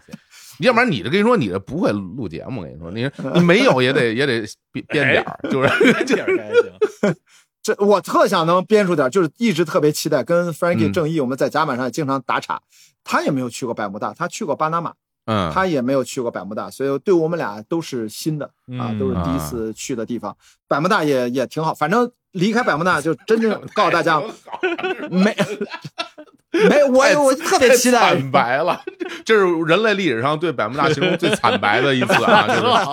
是什么对百慕大也挺好啊，就是就是动物少了点，别的都挺好，就是这真的就是就是让大家觉得可能有点无聊哈，就是无聊了，但是这啊无聊，嗯，的确这是个误会啊！我后来我还在网上查资料看书，嗯大家说嘛，这所有的这些传说啊、其实是七十年代，就具体要嗯就是一九七四年，有一个叫 Charles Burles，就是查理斯伯伯利斯，反正一个作家写了本特别不靠谱的七拼八凑的叫《百慕大三角之谜》这么本书。结果呢啊，不知道为什么这本书在西方全世界。他因为里面提到了那个失落的古城亚特兰蒂斯啊，他就说在这个大三角范围之内就落下去了，反正有各种编呗，然后说外星人也来过这儿，然后呢，就这本七拼八凑的胡思乱想的书，符合了当时那个年代七十年代的西方的这种读者的猎奇的心理，然后这本书就成了一本超级畅销书，当时就卖了五百万册。后来所有对百慕大三角的各种的幻想，几乎都是最早来源于这儿，啊不断的发酵发酵，其实是这么来的。对啊这个什么查尔斯是吧？啊，对查尔斯，就是始作俑者，他就是那个始。是对真是，哎呀，早知道我们找那查尔斯聊了，就不找你聊了，那还还不健在了我？估计也已经是。呃，这就不知道了，挺 神奇的啊。行，那咱就不说百慕大了，不说了嗯没什么可说的。那那从百慕大之后又去哪儿了？下一段百慕大我们就开始，因为我们在百慕大的成绩一般啊，一般拿了一个啊中游的水平，呃，嗯，但是还好压制住了第二名，在我们哎身后。呀，不要有那么大胜负心了，接着说啊啊，对对对，下一老段想压制人家啊！就是对啊，我们觉得从巴拿马到百慕大，青岛号就是稍微的喘了口气儿，嗯然后觉得出发的时候还很兴奋，终于可以一起出发了。当时大家心气儿特别高，但是其实已经很累了，所以我们那个赛段发挥的一般。到了百慕大啊，因为百慕大也是合作港口，因为有艘船就叫 Bermuda，所以说又待了十天左右。哦我们觉得船员青岛号终于可以在百慕大踏踏实实有一个完整的啊岸上休息的窗口期，缓过劲儿来了啊，缓过劲儿来了。所以说到百慕大到纽约啊，大概只有七百海里，是一个三无赛段啊，不是三无产品嘛，哦我们一个三无赛段就什么意思没有抢分门奖励积嗯分，没有赛中赛，然后也没有隐身模式，就嗯这些小花活儿。啥叫隐身模式？隐身模式什么呀？幽灵船，我操！哎，你对对对对对对对，就是 就过关要 你都可以装神弄鬼一回，在每一个赛段，你可以选择二十四小时进入隐身模式，在 GPS 上你的那个标二十四小时之内就不动了，往哪开别人看不见，这叫哦隐身模式。哦所以说，在这个赛段是三无赛段，就是没有这些能够让你玩花活的小的设置都没有，嗯因为太短了，只有七百海里就。那就愣来是吧？就愣开，愣开，哎，所以嗯只有排位积分，只有那个十一分到一分。青岛号就是在百慕大加满了血这个赛段就回血了，就回血了啊。然后就是在岸上补给的比较充分，心态调整的比较好。招募了一些船员，嗯，哎，好像是在这儿又换了一个船员，你 说的没错，又临时招募了一些船员，又换了。人了，你们人 我的下半赛段一直换人，一直换不停的换。啊，然后哎，我们这个赛段最后就拿下了赛段冠军，然后又找回了拿赛段冠军的感觉。所以说，哎，这个这个哎，那这是你们下半段第一个冠军是吧？第一个，第一个，呃也是唯一的一个，也是唯一的一个。哦啊，上半段你们好像拿了五个冠军，呃，上半赛呢拿了四个，四个冠军。呃，下半赛呢拿了一个，一共拿了拿了五个吧？哎，是不是拿了六个？我我现在记不清了，我都我忘了，我反正拿冠军太多，已经哎 冠军呀冠军都都没什么可说的啊，太多了。美成这样太多了那个，因为你知道，在船上，你如果是冠军赛段冠军，你是给你发一个小黄旗儿，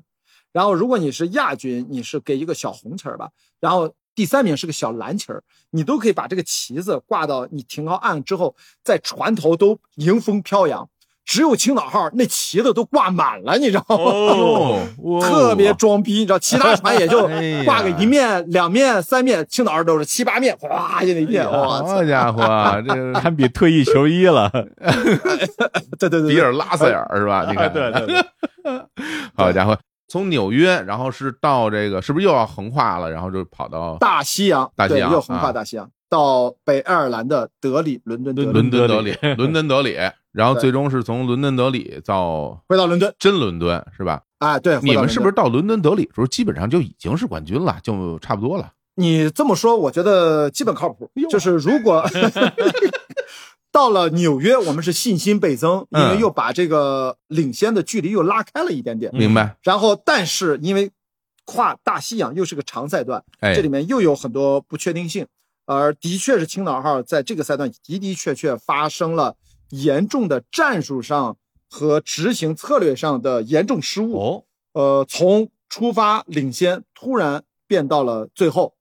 我们整个这个赛段是一直在猛追，嗯追追追追追到最后，追到了个第六，好像是，嗯，嗯也已经尽全力了。所以说，这是我们自己的失误。什么失误啊？失误其实就是本来呢，大家应该按着一个常规路线继续向东进发。嗯我们当时大胆的做了一个选择，就是先向南绕一下，因为南边有一个洋流，哦南边我们的确找到了那个洋流，然后再向东，跟这个洋流推着我们，哦可以在大部队的南边一点。哎对，当时想的是 顺风顺水能更快。结果呢，嗯一开始的的确确找到了这个洋流，也的确是顺风顺水。结果在船长晚上有一天晚上睡觉的时候，大副在上面啊不太靠谱，然后这个我们就开出了洋流，没有做转向，哦结果又遭遇了风洞，我们就被困在那儿，困了整整四十八小时，所以就一下子就落后，掉到队伍的最后了。呃，后面都是在往回追，往回追。你说那个风洞是不是就是之前说那个，就是那儿没风了，然后就得等风来的那个那种地儿啊？风洞指的就是没有风，或者说啊风很小很小，你几乎就没有速度，我们就叫风洞啊，但它不是个漩涡是吧？啊，不是风洞 wind hole 指的不是漩涡，嗯哦呃，wind hole 其实风洞它的意思是什么呢？就是我们经常超强飓风，记不记得那个电影《后天》？其实，在飓风的风暴中心是没有风的，哦，就像一个洞一样，所以那个地方是非常安静的，但是在外面就特别可怕。其实就是那个台风眼，台风眼或者那个哎，对对对对对对，哦风暴眼，风暴眼和，那个风暴眼，然后它会慢慢的变弱的时候，它就能给你揉起来了，类似于这种情况。那你们当时不是说在这种情况可以开会儿发动机什么去找风什么的？呃，那是在穿越赤道的赛段，哦因为赤道啊有大片的无风带，啊只那允许在赤道搞这个是吧？别地儿不行。对，风洞是风洞，无风带是无风带，无风带就是它不是个洞了，它不是一小片儿，它是整个这一片都没有风，嗯，所以这个个时候就会为了妥协一下，我们是个商业赛事，不是那样那么的嗯职业的，所以他会给你个工具，你可以哎选择快速通过无风带。这叫什么弄巧成拙？你看 对对对对对我也会哎是不是？哎呀你我也会啊！你也有两下子，我这这这不有什么两下？这初中水平，这已经我就弄巧成拙啊！弄巧成拙，反正最后到伦敦德里，到伦敦德里的时候，那时候你们领先别人多少分啊？那时候我们领先整整十分，十分。大家想一想啊，如果我们在最后一个赛段只有短短的大概可能一千海里嗯到伦敦，我们还领先了十分，就意味着什么呢？就意味着我们只要最后一个赛段我们完赛嗯拿一分儿，拿一分，嗯那么我们第二名就是我们领先他十分，他拿了冠军，这是最惨的情况下，他也领先我们十分，最后我们平分。在这种情况下，我们分段赛冠军拿得多嗯，总冠军也是我们的。所以我说，按照规则来看，百分之九十九，基本上我们这个总冠军是跑不了了。那你们最后就拿一分儿呃，没没没没，我们最后一个赛段还不错。你这种情况我们经常见，是吧？有四个字叫什么？叫做打平就能出线，是吧？就是 你自己想想啊，每次遇到这种情况，哪次能出现啊？就是本来啊，我跟你说，这个组委会为什么孙子呢？就我们经常吐槽这组委会。骂街了，骂人了忽然之间。对我跟你说，他为了这个阻拦青岛号过早的嗯拿得冠军，还要不断的创造不确定性，他老哦临时改规则。改规则有本来都说最后这个赛段，因为他就是从伦敦德里绕一下，不就回伦敦，跟我们百慕大到纽约一样，也应该是一个三无赛段，因为距离嗯太短，他没法画。什么抢分门啊，什么赛中赛这些隐身模式都没有意义，因为太短。结果就在比赛出发的前一天，不是开全船船员大会，在一个教堂里面，几百人往那一坐，大 PPT 一放，要给你讲这个赛段怎样，讲规则，我讲几十页 PPT，每次出发之前都应该开这种大会。嗯，但是下半赛段因为疫情的原因，我们就不聚集了。我们好久没有开这个大会了，直到伦敦德里，终于又开了一次上半赛段每一场都要开的全船员参加的大会，赛前的 briefing 啊，叫技术大会。结果在这个大会上突然宣布，这个赛段又增加了海洋冲刺，你知道吗？啊，就意味着，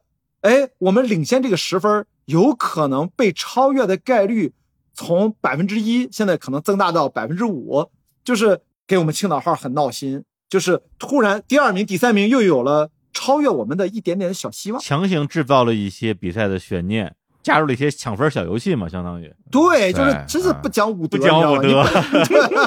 偷袭。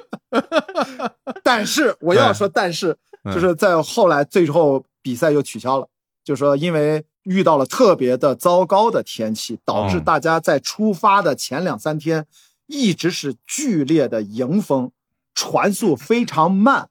导致所有的船队的进度比较慢。在这种情况下，它的那个海洋冲刺赛段设计已经没有意义了。海洋冲刺冲不起来了，对，就是反正就实现不了了，最后他又取消了啊。这个，所以你看，啊等于组委会想来回拉抽屉，这拉的就不漂亮，你知道吗？OK，所以最终你们还是在这个伦敦终点站的时候啊，成功的取得了冠军啊。是的，这也回到我们开头这一幕哈，我们介绍这个全球总冠军啊，对，船队成员滚有的一，哎，我就不那么说了啊，对就是从此你就是要做航海王的男人了。哎呀，呃，哎，我们不叫航海王，我们有一个单独的称谓，谢谢啊，我们有一个单独啊的称谓叫叫什么呀？叫 Circumnavigator，翻译过来叫环球航海家，这是对克里伯完成过环球赛段的哇完赛者嗯有一个单独的称谓。你现在可以自称为说 I'm a circumnavigator，就是说我现在是一个环球航海家了。我天哪！我我上一次听这个 title 还是麦哲伦啊！我 天，哎呀，我天！现在成郭雅迪了，我的妈呀！我跟你说啊，嗯给大家普及一下，麦哲伦最后没有完成环球航海。没有完赛，哦，麦哲伦不如郭雅迪，是不是在节目里这么？完了完了我到时候标题就叫标题，我这麦哲伦不如我啊！我操，太可怕了！没没有这个意思，我只是说大家可能不知道的就是，麦哲伦其实半道后来他死了嘛，是他的船员替他完成了后面的赛呃旅程。啊，所以我们这个环球航海家这个称谓，我觉得还是值得小小的自我骄傲一下。当然，当然，嗯当然，当然，反正我我听到我就觉得很激动，真的，我觉得这个他至少让我感觉就是心潮澎湃，因为这是一件在我们小时候看起来是那种非常艰难的壮举。嗯当然，在这个时代，我们可能依注更多的这种科技的设备，是吧？哎，对哎对对，依注这种。更科学的训练，然后大家可以去完成这个事儿。但是我觉得在咱就说在全世界人民中能完嗯成这样的人也是非常非常少的。至少克利伯历史上有五千个左右的参赛选手，大部分都是分段船员。在这嗯五千个里面，我觉得你看我们今年 Circumnavigator 可能因为我们船上就六个人嘛，嗯，那么我们就算乘以十一，因为不可能每个船有六个人，我觉得不会超过五十个人。嗯，那么在过去这十二届里面，即使乘以十二，那也没有多少人，就嗯只是克里伯也就大概两三百人完成过环球、啊。那么全世界范围来看，也不会有特别多人有过环球航行的这样的经历吧？啊，尤其是帆船，尤其是帆船，是吧？啊，说的是帆船，说的是帆船。嗯对，所以以前觉得说说那我认识一人，他曾经坐帆船啊，环球航海，我可能觉得哇不可思议，上哪儿找这样的人去但？但是他后来是因为先认识了关雅迪，后来就觉得好像也没什么的，哎，就就他一定能做到啊，因为他就是这样的人，哎，对，你说以后再遇到这个话题，嗨，就是我们这个日坛公园一嘉宾嘛，还有一朋友，我有一朋友对我一朋友，哎对对对对啊，就这这晒得黑乎乎的，老戴白眼镜那哥们儿，哎呦，真是哎，那最终你们那个呃也有一个仪式是吧？是在那个伦敦搞的嘛？就是这种颁奖的仪式。你看，我们不是有十五场比赛嘛？其实呢，每一场比赛都会大大小小都会举办一个小颁奖礼，嗯但是毫无疑问，你说的这个，它是总冠军比赛总冠军呢结束的颁奖礼，它就比较盛大一点，临时搭了个舞台，还请了乐队演出，还请了非常重要的颁奖嘉宾，哎，然后所以就比较隆重，现场的观众也，我觉得得上千人吧，呃，还是一千多人，反正规模还挺大的。嗯，之前我们看那些很多的那种就是有赛段比赛的，比如说呃汽车、摩托车啊，很多这种最后拿总冠军的时候，大家不都得什么喷香槟嘛什么的，咔咔咔啊，我们喷也喷了，喷了我们喷是那天 靠岸的那天，靠岸的那天，给人又这就食物中毒了吧？喷了那是窜了吧？那个不是呃，那叫窜了，那不是喷了。嗨，然后然后在船上这个喷完了之后啊，再去旁边上岸，去舞台上啊，再进行颁奖继续礼物。他是啊没有啊哎呃，舞台上没有喷，舞台上没有喷。把这夺冠说的有点脏是吧？舞台上不能随便喷，舞台上还有颁奖嘉宾呢。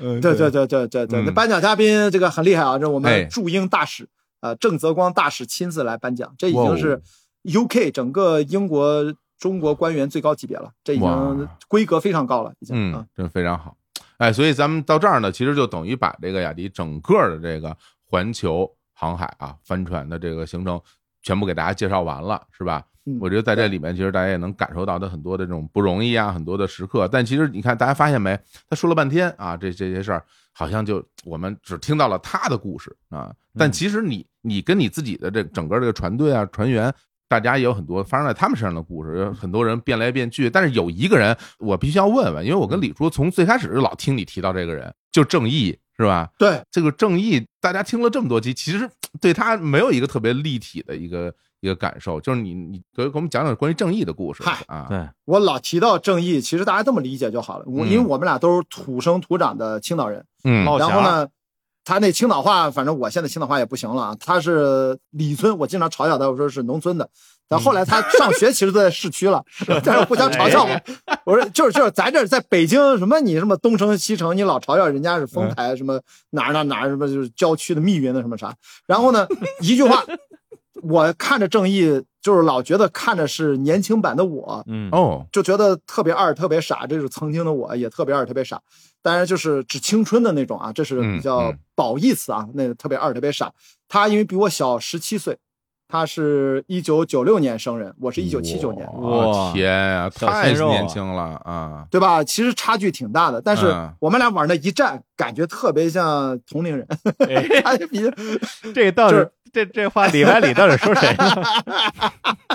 反正反正就是就是很搞笑对，啊。不过我看你那照片儿，可能确实，因为大家主要是晒得太黑了，对就在船上风吹日晒的。而且你有期节目，你跟郑毅就聊，就是说这个在航海对于皮肤的这种伤害说要长期航海的人，基本上要看着比同龄人老二十岁左右。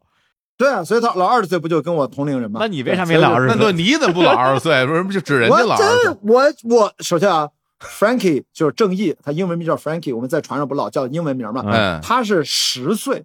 就开始正式开始学小帆船，嗯，然后到现在二十五六岁，等于他的帆船经验是整整超过十五年，而且人家很小的时候就已经成为了帆船职业运动员。大家都知道哦，职业和业余这个差距是巨大的一个鸿沟。嗯，正义呢又拿过很多国内包括国际的赛事冠军，甚至包括那种世界级的世界杯的冠军，所以他其实专业度是非常高的。嗯他是青岛市政府最早当年叫帆船进校园这样活动里面挑出来的苗子，从小开始培苗养。子啊，好苗子，哎，人家现在也成了一个职业帆船手、嗯帆船运动员。然后他也不是第一次参加克里伯，他在上一届跑过第一赛段和第七赛段。这一次跟我一起，我们是一起完成环球赛段。嗯他也是一个老克里伯了，所以我经常提到他，就是因为一方面他在帆船专业上非常熟悉啊，非常专业；第二方面，他对克里伯又有很丰富，比我还要多很多的长航的经验。嗯第三，我说了嘛，看着他就很亲切，老觉得他聊天啊、形象啊、气质啊、交流的方式，老让我想起十七年前的我啊，嗯然后就特别搞笑，就是特别搞，年轻版的我啊。对，所以呢，他因为十岁就开始玩帆船，风吹日晒的比你多，啊对，所以说我这才 回答了这个问题是吧？对我累计在海上的时间不也就十一个月嘛，十二个月吧，就算，嗯所以就还好。十二月我们很多时候都把自己的包裹的很严，嗯只露出脸，然后晒的大部分都是在炎热的赛段才会短衣短袖，就四肢晒得比较黑，所以就还好。跟他从小训练就一直风吹日晒，还不是一个档次的啊，不是一个级别的。真是人是争议心里也会想是吧？我这从小练帆船，我现在才是这个环球航海家。你郭亚迪，你两年你就这你就你就是环球航海家，哎那不一样，不一样，人家职业的拿过，早就拿过全球冠军了。对对对对，而且这的确，因为有很多东西都是听你说，你是后来你自己才学的嘛，对吧？就比如说，在整个行情过程里边，就关于掌舵这个事儿，你不是之前就没怎么掌过舵吗？然后这次你肯定就自己掌舵嘛，有这样的经验啊。对，因为掌舵其实就特别典型的能够分辨出谁是真正的有经验的水手，谁不是。那我作为一个因为克里伯才会开始接触帆船长航的业余爱好者，我其实在整个上半赛段。就是顺风顺水，青岛号连续赢的过程当中，嗯我贡献的都不是在掌舵上，都是在嗯其他的位置上，在做饭在前家做饭是吧？当然包括做饭，然后在前甲板啊，在绳索区啊，啊，包括你说的做饭，咱们在贡献自己的力量。嗯但是到了下半赛段，哎，就是这个孤独的横跨太平洋的时候，嗯我就刚好就有机会。有特别多、特别多的时间去嗯训练自己去掌舵，因为那个时候刚才不说嘛，至暗时刻，大家都特别低落，颓了啊，不但颓，而且特别冷啊，那是嗯就是北纬四十多度，其实在北太平洋特别冷。那大家呢也不愿意掌舵，因为很辛苦。所以在那个时候呢，我的体能一直是我的优势，哎然后耐力项目也是我的优势。傻小子，有有火力，火力壮闪开，就是闪开。终于轮到我上场了，也没人跟我抢，所以我就每天只要我在甲板上值班，我想掌舵我就掌呗。嗯然后，所以那个时候就是感觉自己的掌舵的水平就提高了特别多，就是在练。啊哎，所以我是很感激青岛号。没想到虽然是落后，虽然我们心情不好，但对于我反而是一个训练掌舵最好的时机。对所以这就是说逆境，它当然是一个会让人有压力的事情，但是你怎么样去面对它，你能从里边学到什么东西，那真的就因人而异了。嗯我我可以因为这一段，可以说自己成为了一个我觉得入门级的舵手，哎可以在关键的时候顶替一下，可以在大风大浪三十多节风的时候，嗯我都可以能够掌舵，让船尽量走直线，因为这是入门级的要求。你再往上，你得配合风，配合浪。呃，我还没有那么进阶，那个还需要至少上百个小时的训练才行。对啊，嗯你想那么大一艘船，你们那船是有什么七十英尺、七十尺，二十三米左右吧，二十三米，二十三米左右的一个大船，船上有大概二十个二二十。个人，然后你一个舵手，你来掌控这个船的方向，我天，我很难想象这种感觉是一种什么样的体验，因为我这辈子唯一我能够很好的驾驭的方向盘就是碰碰车的方向盘，我没 我没开过比这更复杂的 载具，哎，你不开车吗？你是不开车的？我不会开车呀，哦，是吗？哦，那是不一样，那对那就是对对对对，开船的感觉，我只在游戏里边开过船，哎，大航海时代，这所以我嗯。我觉得还好，这是嗯对我来说是一个机会。嗯，真是好，又能掌舵，又能掌勺啊！不再嗯是单纯的什么关妈妈海鲜炒饭，不是 不是不是，就是就是这个，关妈妈，哎，对对对，聊到掌勺的事儿，聊掌勺对啊，关妈妈嘛，不是说 mother 嘛是吧我？我必须要要跟大家澄清啊，就是嗯我其实虽然从小我就自己学过做饭，或者我一直没有觉得做饭对我来说是一个什么是一个什么困难，啊没有，因为我觉得在青岛长大的时候，我小时候爸妈做饭，嗯我就永远站在旁边老看。看的过程当中吧嗯，还老是把那个切的什么菜就生吃，嘿呦所以我曾经考研的出去租房子的时候，我经常想起来我要自己做什么饭，我就给我妈打一个电话，我说我要做我小时候吃的那道菜，你跟我说一遍。哦我妈就跟我说一遍怎么做，我就把我小时候看的画面想起来了，哦然后我就做。我觉得就 OK 了，所以说做饭对我来说没有那么复杂。嗯，那么没想到二十年之后再做饭的时候，我发现有了一个 A P P 叫下厨房，就更简单了，连嘿菜谱都不用，你就照着那个攻略做。我也觉得比较容易。嗯所以在船上呢，不是说我做饭多么厉害，而是说英国人实在是太不会做饭了，实在是太可怕了，就把我凸显的我的厨艺简直是全船公认做饭最好，这是事实啊。是吧？啊我是被凸显出来，被凸显出来不。是他们做那东西到底有多可怕呀？他们，你想一想啊，就是先不说他们做东西多么难吃，啊我就说一件事儿，你就知道他们做的东西几乎不能吃啊的原因。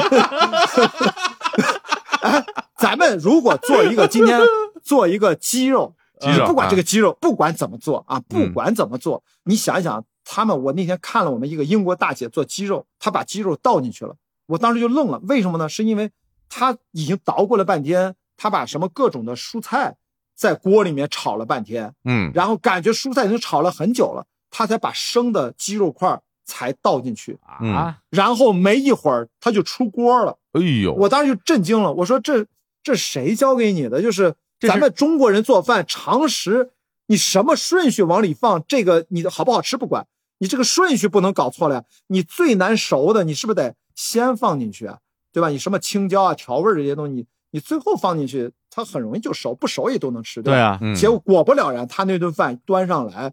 一口咬下去，那个鸡肉里面都是带着血丝儿的，就完全没熟。你说这个东西，咱先不说它好不好吃，你说它能吃吗？对吧？这它又不是牛肉，嗯猪肉和鸡肉你得羊肉你得完全做熟。所以你看，我就举这一个细节，哇，我就觉得这英国人简直是神了。当然，我说的有点夸张，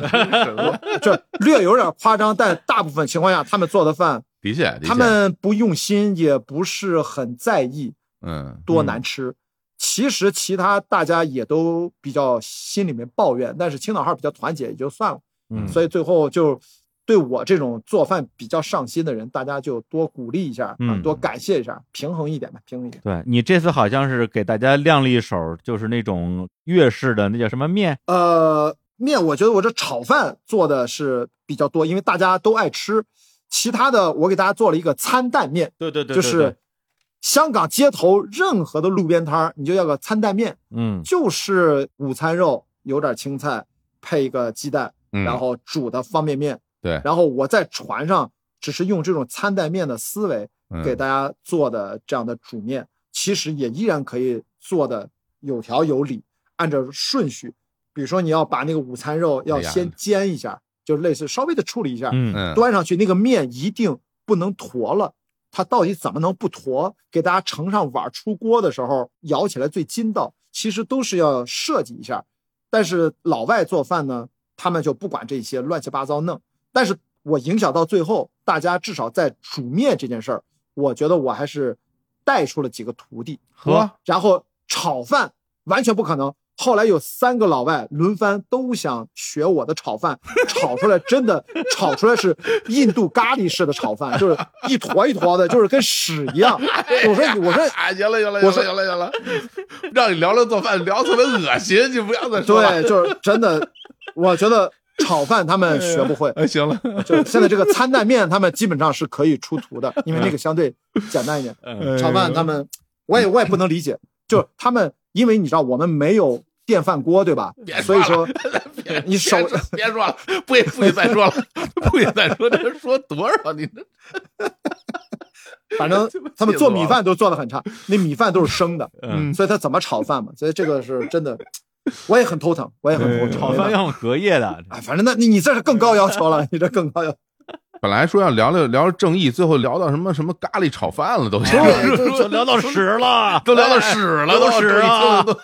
正义听不下去了，正义一定会发评论，说好的聊我呢，你们就聊到哪去了？正义受不了，啊，正义啊，一个二十五岁的老水手啊，就是，咱们折回来再聊，因为你你之前不是啊在讲你们当时那船上，呃，后来见到那个船员，他你们再见面时候，他就七十三岁了，是吧？对，对他是你们这个船上年纪最大的这个船员吗？啊，我一直以为这就是天花板了，直嗯到我们后面在旧金山，不是说临时招募船员吗？这 嗯换船员换上了一位大姐，七十五岁的英国老奶奶叫 Bridget，她比 Bertrand 还要再大两岁，哇，这才是青岛号真正的天花板。七十五岁，老太太非常硬核，啊，我第一次见到我就知道他完成一点问题都没有，就是因为我站到身后看他走路，我觉得他也就五十多岁，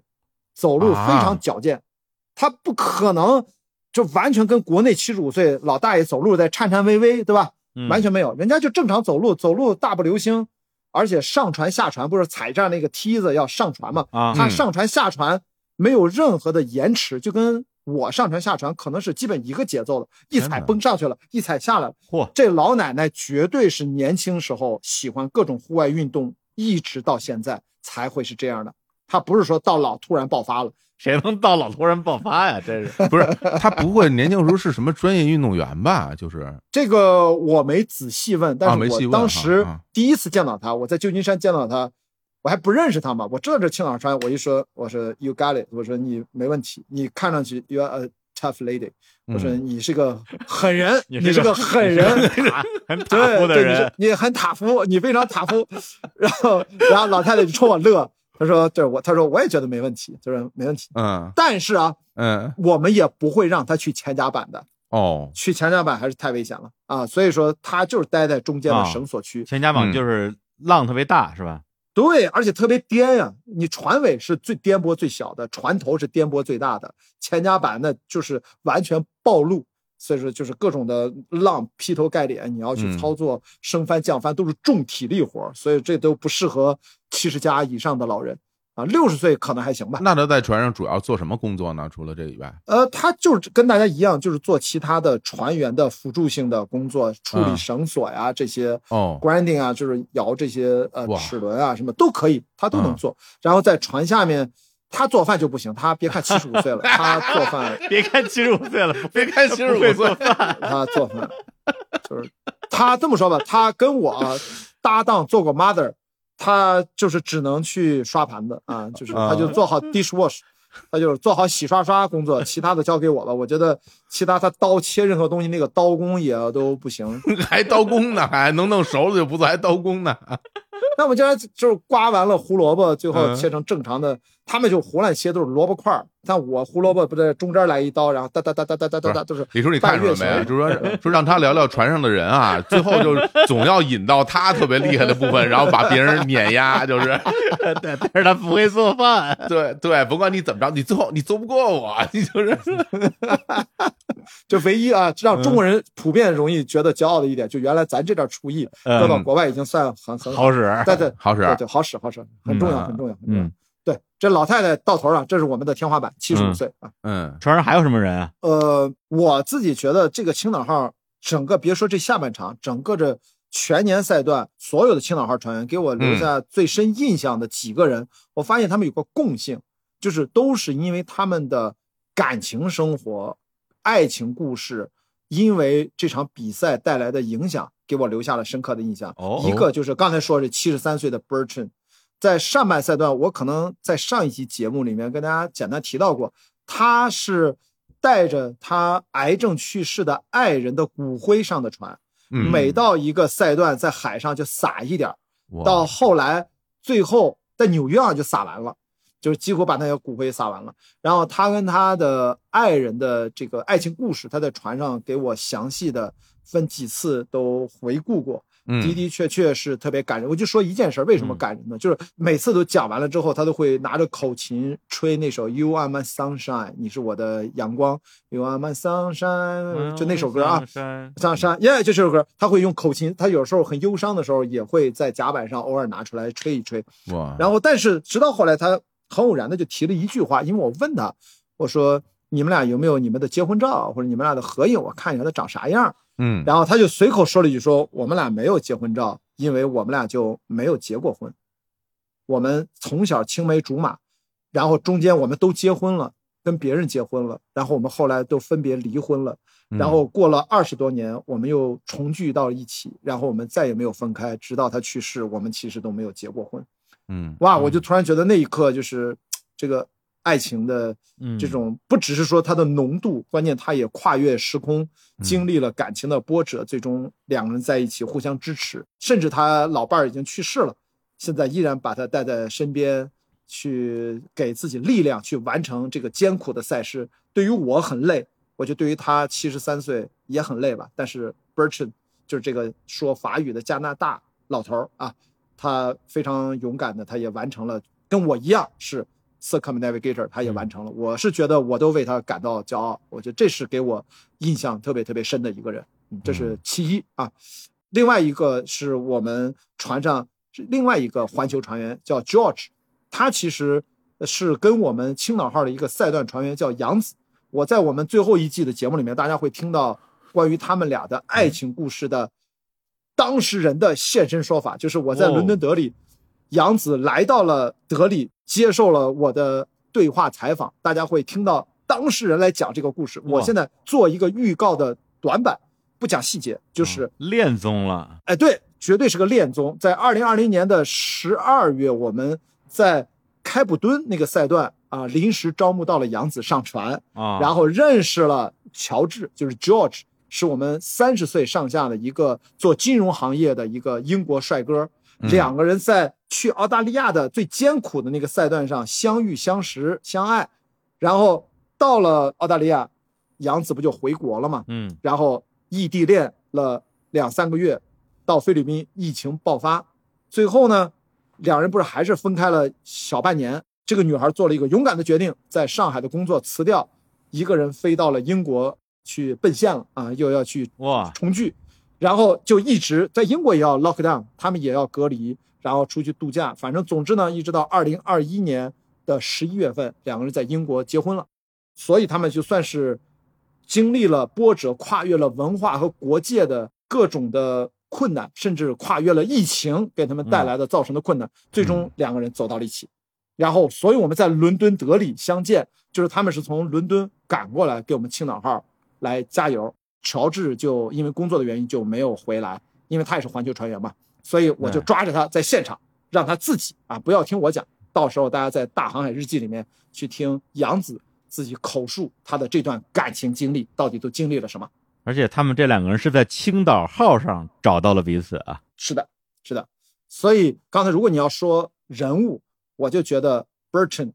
杨子和 George，嗯还有包括其实凯文大叔也是这样。他在乌拉圭那一站，他的爱人去世了。他去世之后，他来上船之后，他单身嘛，他在乌拉圭就遇到了当地的一个大姐，比他小点小几岁，然后俩人就认识了。然后我们当时就觉得也没啥，结果没想到这两个人就一直谈恋爱，一直到现在。你看凯文大叔不是那膝盖啊，弯不下去，哦，上不来就是他啊，就是他，船对，啊但是哎不影响他在帕塔高尼亚高原留着长发，骑着摩托车，我就在流浪，然后继续跟这个乌拉圭的这个大姐谈恋爱，一直到现在。你看，这都是爱情故事，所以我觉得给我留下印象最深的，不是说这哥们儿 Frankie 长舵长得多么好，没有，这这这这这没有印象特别深，嗯。印象最深的反而是这些啊在爱情故事上、情感经历上特别不一样的几个船员，对。给我留下印象最深。对他们得到了爱情嗯，啊，然后我失去了爱情，失去了爱情。还没说呢，哎呀，算了，这个这个不要把个人私事这么这么轻易的暴露。一边说我跟李主任相我我没我没说你自己。我们俩相视一笑啊！我本来想说，我说你不是你看看人家，你再看看你，我是觉得这个听众没那么感兴趣，对我的私生活没那么感兴趣，我就不要多聊了。哎呀，看着人家成双成对，然后我嗯。只能是各种的分别分离啊，就只能嗯这样了。哎呀，这没有办法，羡慕人家吧。对，就听雅迪这么讲下来啊，再结合他那个《大航海日记》的那个博客，感觉真的就像我们啊，像是一个船上的幽灵一样，然后漂浮在他们的四周，跟他们一起度过了这一个环球大航海的这样一个这个历程，非常的沉浸啊。对，对主要是因为他那个《大航海日记》里边那些节目，有很多时候都有背景的声音嘛，对这种啊，对，在甲板上，然后海浪的声音，大海拍在船上的声音，然后风声什么的，你就真的感觉他就在你耳边给你讲这些故事，然后你也可以去闭上眼睛去想象。当时是一种什么样的画面？其实对于我们嗯听众来说，包括我跟李叔，我们两个也只能去想象，因为我们谁也没有真正的在大海上、在大洋中间航行过，那是一种什么感受？但是我觉得这个就是某种程度上讲，也是你做环球航海的一个意义所在吧。因为像那些画面、那些时刻，只有你和你的这些朋友们在船上才能真正的看到它是什么样子。对对对，这个真的是谁也无法夺走的一笔财富，对你个人而言。对我甚至觉得声音，就声音这种载体，当然，比如说大家本能上会觉得说啊，你用声音来来描述你现在面临这个大海有多么的壮丽啊，下面的天气啊，你还不如拍个视频呢。呃，嗯但我相信视频，因为它的这个载体足够丰富嘛，啊，有影像也有声音啊。但是关雅迪本人，你在船上，你在海上，你肯定知道，就是你看到的那个东西，跟你拿视频拍下那个东西，就差距，我觉得怎么说也得有一个百十来倍的差距。是的，对，视频是没有办法完全还原那个景象的。哎，这个时候反而声音这个东西，因为你反正你也看不见，反正给了我们更大的一个想象的空间。对对，就雅迪刚回到菲律宾的那个青岛号上的，可能是头一两个晚上，他录了我们《大航海日记》的第一期吧，啊，就是在同一片金光下，然后在躺在这个甲板上，然后听着海浪的声音，还有那个船吱扭吱扭的声音，然后看着满天的繁星，觉得啊，对，我又属于重新属于这个世界了，我跟这个世界连接了，我那种感觉那是，就是我听的时候脑子里就会有那个画面出来。是的，然而且呢，不管听众，包括火总跟李叔怎么去想象，我会认为都不会辜负你的想象。如果你真身在其中，你的感触不会弱于你的想象。嗯所以这种经历它太区别于我们日常生活了。所以你在日常生活当中听着我的音频去想象，我只会负责任的告诉你，如果你跟我那个时候在一起，它是不会辜负你的想象，它可能比你想的还要更加带给你更多的感受啊。所以我觉得还是要为什么要去多做一些体验嘛？嗯，那整个这一趟玩下来之后，就是你个人的觉得感受最深的时刻是什么时候呢？感受最深，其实有几个时刻都特别不一样，但是我就印象都蛮深的啊。比如说，我就有一刻，我觉得特别像禅定时刻。我经常说禅定时刻就是突然顿悟时刻，嗯嗯就是没想到不是在海上，居然是在陆地上。我跟我的老朋友土摩陀圆月啊，这个作家三联的主笔记者啊，写科普的，对很多人都是他的粉丝。人家现在著作等身出了第十五本书了都。然后呢，我跟他在纽约相见，他正好家住纽约附近啊，然后我们就散步聊天，还有另外一个朋友聊着聊着就就突然就那一天的对话，突然的这个过程当中让我不断的联想，然后把我在过往经历的所有的这一切，慢慢形成了一些内心的小愿望。哎，跟他聊完了之后，我就把我们俩对话的这些我聊到自己的愿望就记录了一下，嗯突然就明白哦，原来至少在我六十岁之前，如果还剩十七年的话，嗯原来我有这么多事儿还等着我去完成呢，我还挺忙的。所以就那个时刻，就是哎，反而形成了一个我的人生的愿望清单的二点零版本。嗯啊，就是之前有个一点零版本，是我很小的时候啊，初中的时候写过一个人生愿望的计划，基本都实现了。结果呢，哎，这个二点零版本居然是因为克里伯环球帆船赛。然后上岸了之后，脑子呢？之前咱不是上一期节目聊过吗？进入到一个 哎一个超频的状态，因为人要在极端环境下适应，大脑就要不断的适应这个环境。对，结果呢，一上岸放松了，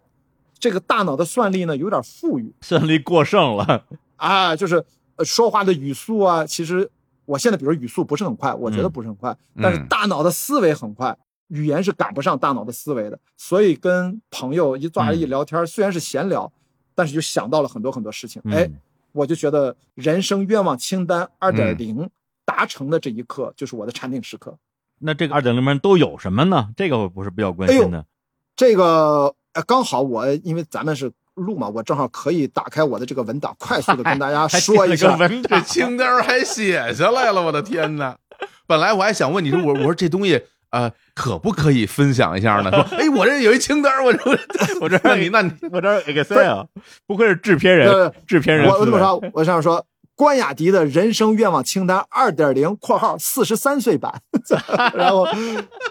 真严谨。很简单快速啊，因为咱说快哎点，不拖泥带水，就是快的来来来，六十岁之前努力完成的事儿（括号嗯以下按照大脑自动弹出来的顺序进行排列），呃，不是什么逻辑顺序啊。第一，嗯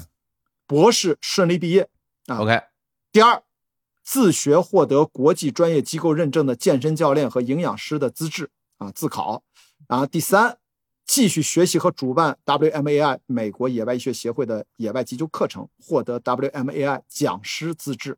啊。第四，继续在一家大学影视专业不定期讲课，分享自己对电影最新的学习成果啊。（括号）过去八年已经连续在青岛电影学院啊，就是呃文学系受邀代课啊，已经连续八年了。嗯，第五，申请一个运动医学相关兴趣专业的硕士学位并顺利毕业啊！现在我降阶了，我觉得不用拿学位，拿毕业证就行啊。呃，下一个不说第几了，然后再下一个是自学关于脑神经科学相关专业，这个很难，就不去拿什么证书和文凭了。再下一个，我这个月已经开始实施了，叫学习拳击和自由搏击入门水平，希望能打一场尽兴的业余比赛。再下一个，继续学习自由潜水，可以自由下潜到四十米的深度，希望能与鲸鱼相遇，一起游泳。再下一个是学习滑翔伞，希望能体验一次自己制定路线的长距离越野滑翔伞。然后继续学习帆船长航，取得 RYA Ocean Yacht Master 资质，再下一个完成不止一次单人环球航行跨越大洋的体验，再下一个努力活到可以单人环球不间断航行，从青岛出发的那一天，能不能顺利活着回来，到时候看缘分吧，至少要努力尝试一次单人环球不间断。再下一个，哎，再次还有啊，马上快快结束啊，能不能活着回来都不知道，怎么还还好好 再次组建家庭，哎，这个就开始涉及到八卦部分了。哦然后哎呦，再下一个，如果不小心老来得子，聚焦做几年育儿博主，这是另一场超长耐力赛。然后下一个，继续制作视频播客，开放对话，累计制作不少于一千个小时，目前已经做了三百个小时了。然后继续制作雅迪跑之界，希望做到第十季，目前做到第四季了。继续制作雅迪学堂网课内容，希望再多做几季。最后一个啊，最后一个，至少做一次电影导演，拍自己真正想表达的故事，然后对自己最重要的事三件事儿：保持好奇心和热情，不断尝试与创造，不断完善心智，激励和启发更多人去思考和寻找自己的生活的目标和人生使命。最后一个，学会爱，努力成为爱本身。OK，哦，我操，鼓掌了，鼓掌了，哎呀，是吧？六十岁之前还挺忙，太忙了，你这个。不是，就是但凡我们俩兜里有点钱，我们俩现在就要掏钱，你知道吗？这个这这这这，哎呦，我的天哪！不是，而且但凡不是跟你这么熟，我觉得这是一大忽悠。这什么目标？这都是太多了，就没有哎，没有一个跟赚钱有关的都是花钱。对对对，这我列完了，我就想完蛋了，这谁他妈的还跟我结婚生孩子？这只能富二代。我跟你说，只能富二代。不是你可以把那条划了，那样不是，你要是想达成结婚生孩子这条啊，首先我觉得第一第一件事，把这个顺位往前稍微提提，咱们是不是？你你这都念到第多少个了才出现都这个？倒数两行了。都已经说生死未卜，能不能回来之后才？但是你不觉得这之间没有逻辑关系？不是说先完成啥后完成，它它随机的。它是我就觉得听上去事儿很多，没准最后我能完成其中的一半儿，我觉得也挺好的。然后激发了什么，嗯咱就干什么，其他的往后排。它不是说我要按照刚才念的顺序来，它只是大脑蹦出来的顺序。真反正就是我都 ready，都 ready 做好这些事儿。比如说一开学我就约了上海最好的两家拳击馆，呃，老板我也认识，让他给我推荐好了教练，见面制定一些个人的计划，我对比一下到底去哪家拳击馆更好。啊，嗯没准儿顺道就把雅迪跑世界的第五季或者第六季，就不是越野跑，不是帆船赛，而是我如何从零开始学拳击，啊然后啊，最终能不能一年以后啊打成，那就继续拍嘛，反正我每个周末就在练拳嘛。潜水、飞行啊，还嗯单人不间断什么航航，哎呦天，对，这就不是雅迪跑世界了，是吧？这是雅迪打世界了，是吧？这个啊，已经完全变跑来跑去的。不过就这清单，咱们说李叔，比如哎把这个上面其他的都抹去，只有这些内容给你一看。我说我说李叔，我这儿有一个人啊写的那个人生愿望清单，你猜的这个人是谁？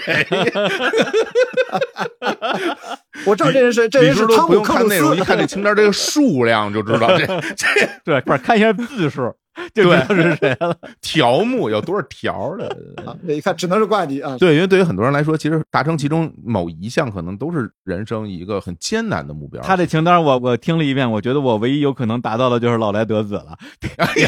别的都做不着了。对自己的身体还很有信心嘛？你看，这就有信心啊！哎，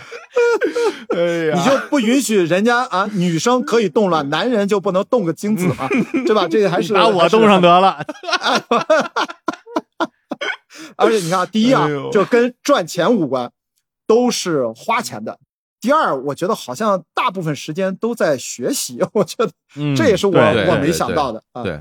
就是我不做任何的预先判断，这是我脑子里面想干的一些事儿，嗯，这就是我未来十七年的一个努力方向。嗯啊嗯这个不是我刻意的要去达成什么样的成就，嗯而且第三个规律，第三个规律还有一点，就是我既然兴趣广泛，那就彻底广泛，所以我追求的都是体验和入门级，然后达到一个我觉得可以交代得了的一个 level。嗯你看自由潜水，我要到四十米，现在多少呢？现在十三米，距离我的目标还有二十七米，我学过两次自由潜水了。哇，所以说，你看我的 level 就是，比如说单人环球不间断，这个已经到头了，这是我的终极目标，能够实现帆船的长航。但其他的很多呢，我觉得就不是一个极限啊，追求极限，差不多就可以了，嗯体验一下。所以第三个共性，我觉得就是追求体验的丰富的程度，嗯而并不是在一个赛道扎根到头每过几年我就调整一下。你说这个其实是我一个特别明显的感受，因为比如说我嗯我听你去讲你这个环球航海这件事儿是吧？包括你最开始动这个念头，最终实现了这样的一个成绩，有了这么多体验，我还以为你会在这个件事儿里边得到快乐之后会。非常享受，并且继续做这件事儿，成为你当前的一个很重要的一件事情。就比如说对，你之前在讲，你说你还没有环球单人对航海过嘛，对吧？然后我以为你你很多时候你会往这方向走，但是啊你并没有，你并没有，你还是有很多其他想做的事情都出现在你的脑海里啊。是我的理解是，同时做其他的事情会更加有助于我接近这个目标。OK，因为郭川他用的方式是什么呢？他是职业的水手，嗯他去挑战的是世界纪录，所以呢，他辞职之后全职去做帆船长航这件事情。那我呢，因为如果我也要担任环球不间断，我是不打算破任何记录的，我只是说能活着转一圈，能回来，就是我可能开得很慢，时间很长，所以我反而在这个过程当中去学其他的东西，把自己准备的周期更长一点，用八到十年去准备，我觉得反而是最稳妥的、最保险的方式。嗯我也能够实现这个目标，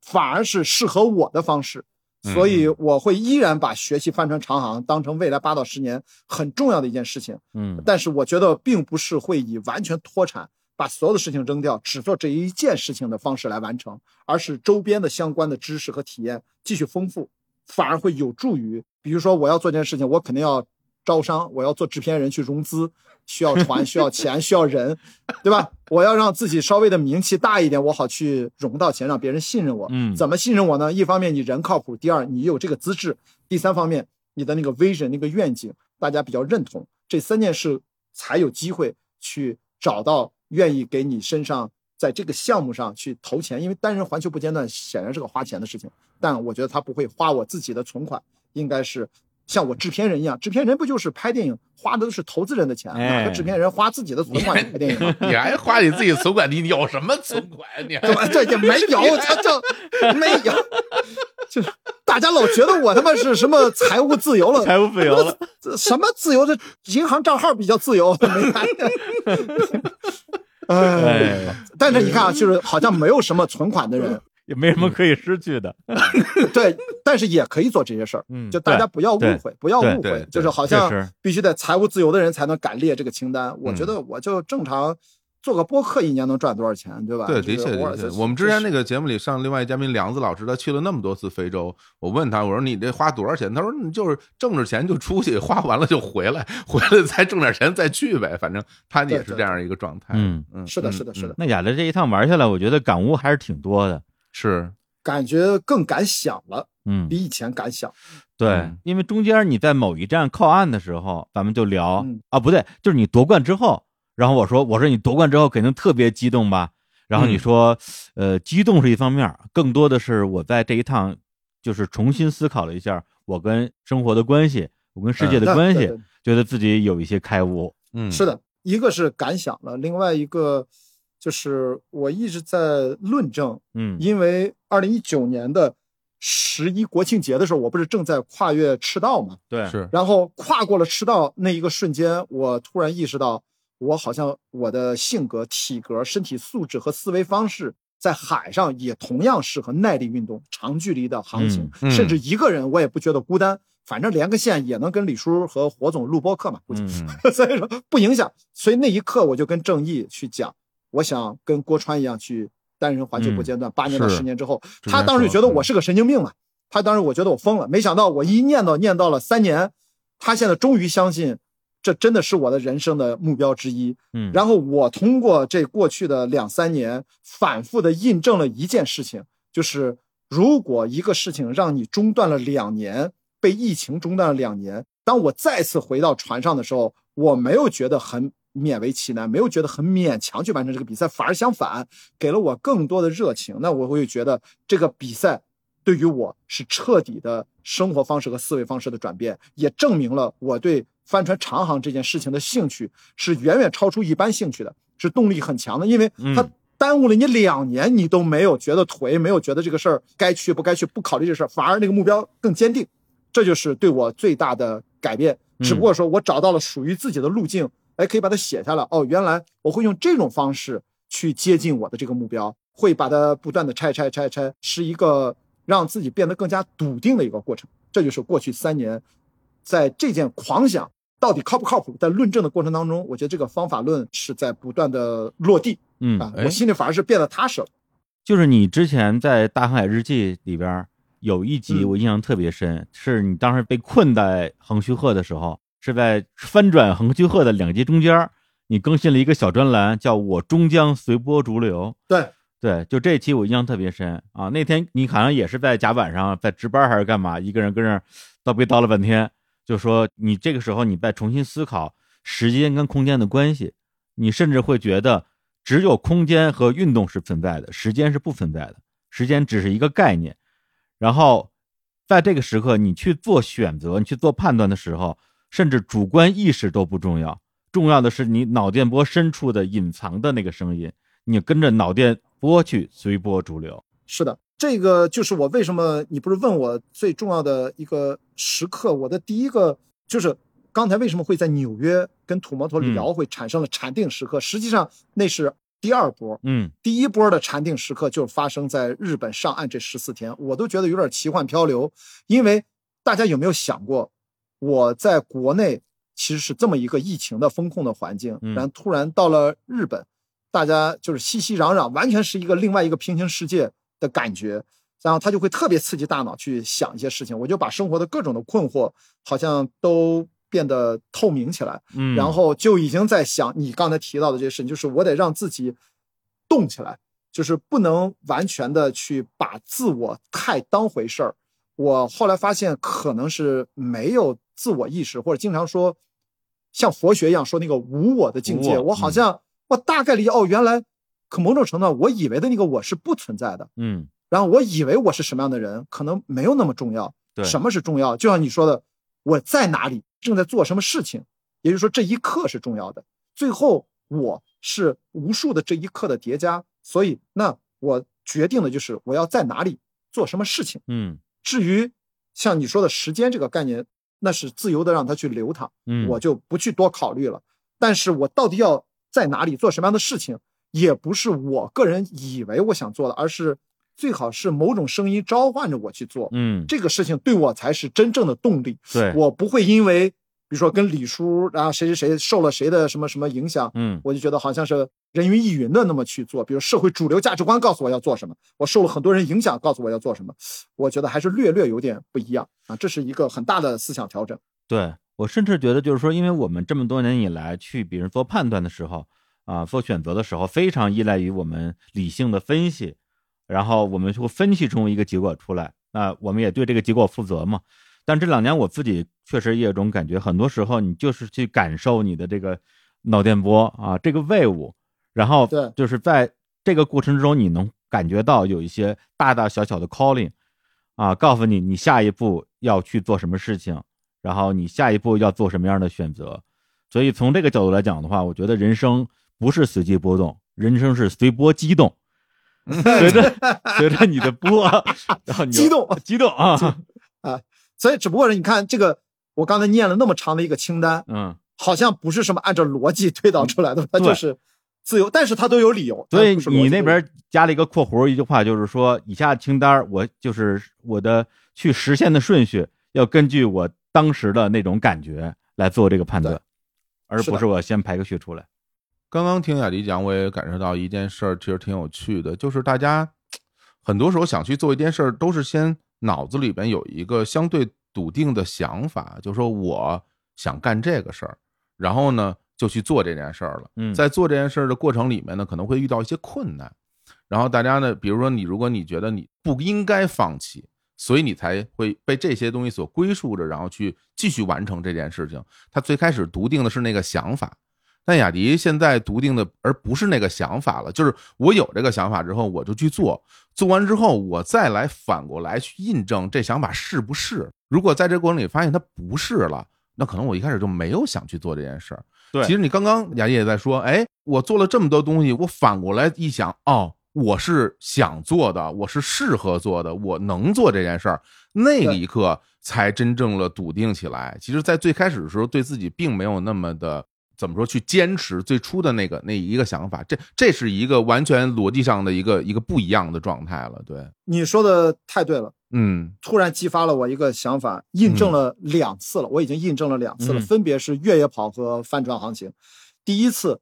我开始跑步，实际上是为了配合我前妻，啊，她当时不是有健康嗯状况，我为了让她心情好一点，抑郁症啊什么这些，嗯是她让我去跑步的，我们一起陪着她跑步，陪着比赛。过了好几年之后，然后这个跑步突然对我，因为我越跑越长，嗯，才对我有了新的意义。然后我后来取得所有什么雅迪跑世界这些东西，是他后来自己生长出来的，因为你花了足够的对对对。对一开始我可没想过要拍什么雅迪跑世界，要跑十年啊。然后这是第一次的，按照火总说这个逻辑印证过一次。嗯这次帆船，我就是觉得我应该去在海上做点耐力活动。这个帆船不就当时郭川一直刺激我，一二一三年听他的直播连线，呃，他去单人环球不间断，我也知道他参加过克里伯，嗯我觉得这是我唯一能够够得到有机会去帆船行情体验的事儿。我也没想过刚才跟你们聊的那些清单的内容，单人环球不间断都没有想过，直到刚才我说，嗯哎，跨赤道，我也才有了个初步的想法。在过了三年后，那就是这样的，而且找到了路径。就是我是不可能在之前，我只想过我想去参加克里伯，就把后面的事儿都想明白，这是不可能的。对，也是一个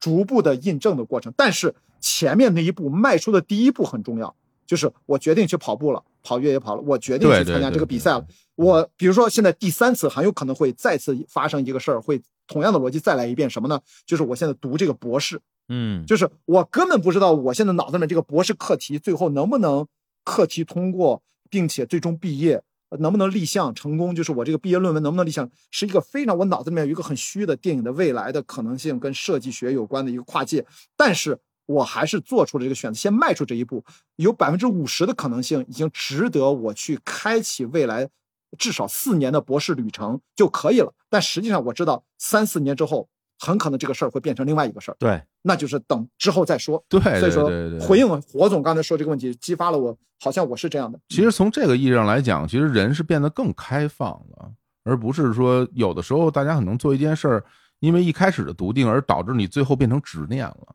变成执念之后，你就不停的想要去挽回自己的沉没成本，然后给自己很多哦接近于最初笃定的一些素材，去让自己觉得啊，我这东西是站得住脚的。在这个过程里面，其实人会变得很痛苦。对，我是觉得他给我感觉有点像是你驾着这个一叶扁舟啊，在这个江河湖海上去航行，嗯，然后到了某一个阶段之后，面前又出现了很多艘小船，你可以嗯通过踏板走到另外一个小船上，继续驾驶着嗯它去另外一个地方。那在这个过程之中，你会面临无数的选择，到底是驾着现在这个小船继续往前走，还是到下艘船去？所以就需要你嗯不停的去感受自己那个脑电波，去找那个对 wave，找那个 calling。但是就是李叔说的这个最重要的区别就在于，你本来是在路边散步，嗯你如何做出踏上这个小船的这个决定，才是根本性的差别。对你得迈出那一步。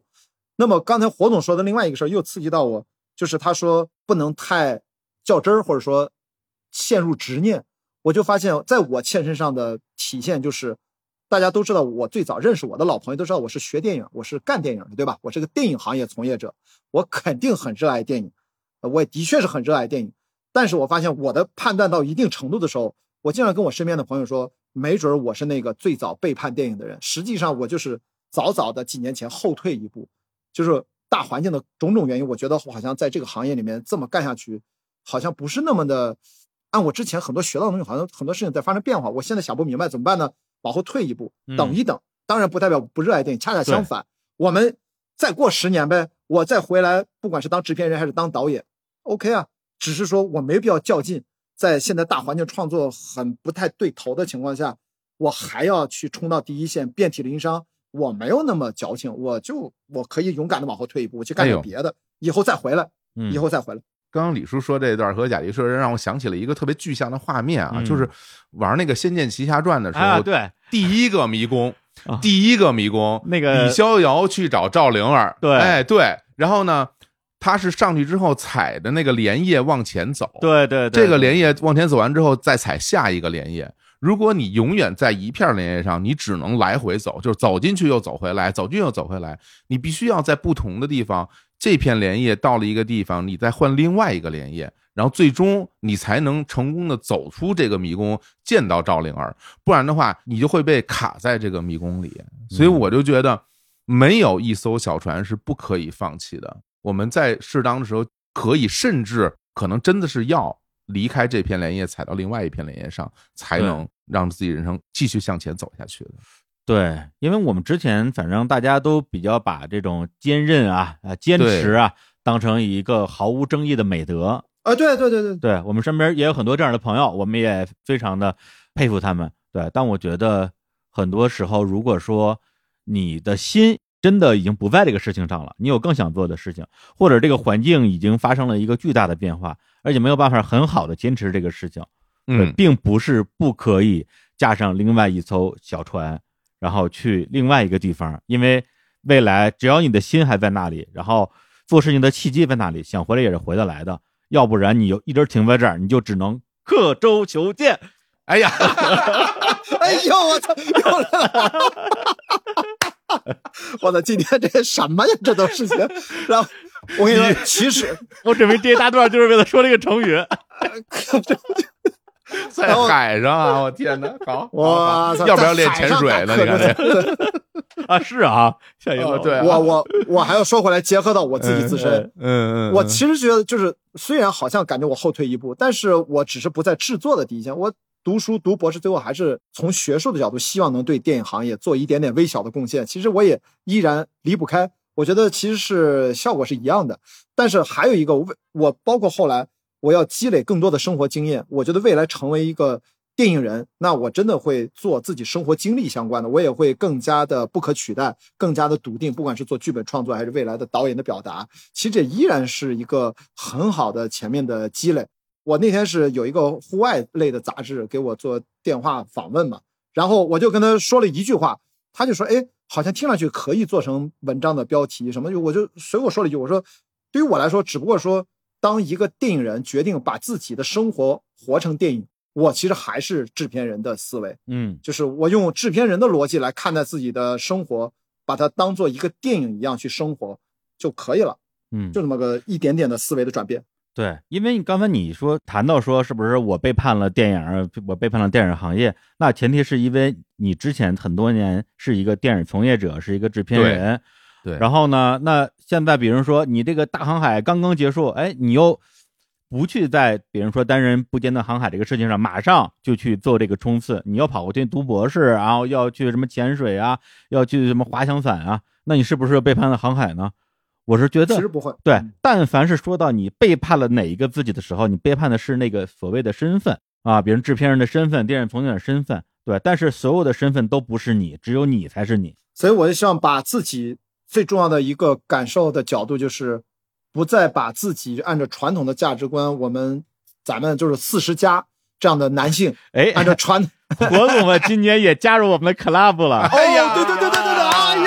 欢迎欢迎欢迎！恭喜大寿啊！姗姗来迟，姗姗来迟啊！谢谢大家在这个巴拿马运河等着我啊！这 个谢谢谢谢谢谢，列队鼓掌。来了来了来了来了！今天啊，全场全场这是是吧？不惑专场啊，今天这个不惑专场，全场四十家。按照传统的逻辑啊，如果是社会主流价值观，现在是不是对我们的规训应该是，你应该是某个领域里面的专家，应该以此获得社会地位、荣誉，然后财富，然后并且一条道走到黑嗯，在这个领域里面越来越精专。然后我现在发现，我好像就没有再选择去 follow 这个规则和规训，我选择的是，嗯我既然兴趣广泛，我就把那个职业技巧的精进作为一个目标，转换成让关雅迪这个人变得心智更全面、更完善，当成一个目标。所以，既然我兴趣广泛，就彻底广泛出去，就真的把所有的精力都投到兴趣广泛这件事情上，每一个领域达到一定的高度，然后我们去不停的转换之后，让这些不同的领域完全不相关的，然后让他们自动再链接，一定会有新的智慧诞生，新的感受，那就是创造力。我会关心这个事儿。特别好。你说这兴趣广泛，让我想到了咱们小时候看那个编辑部的故事啊。嗯李东宝有一句自我介绍：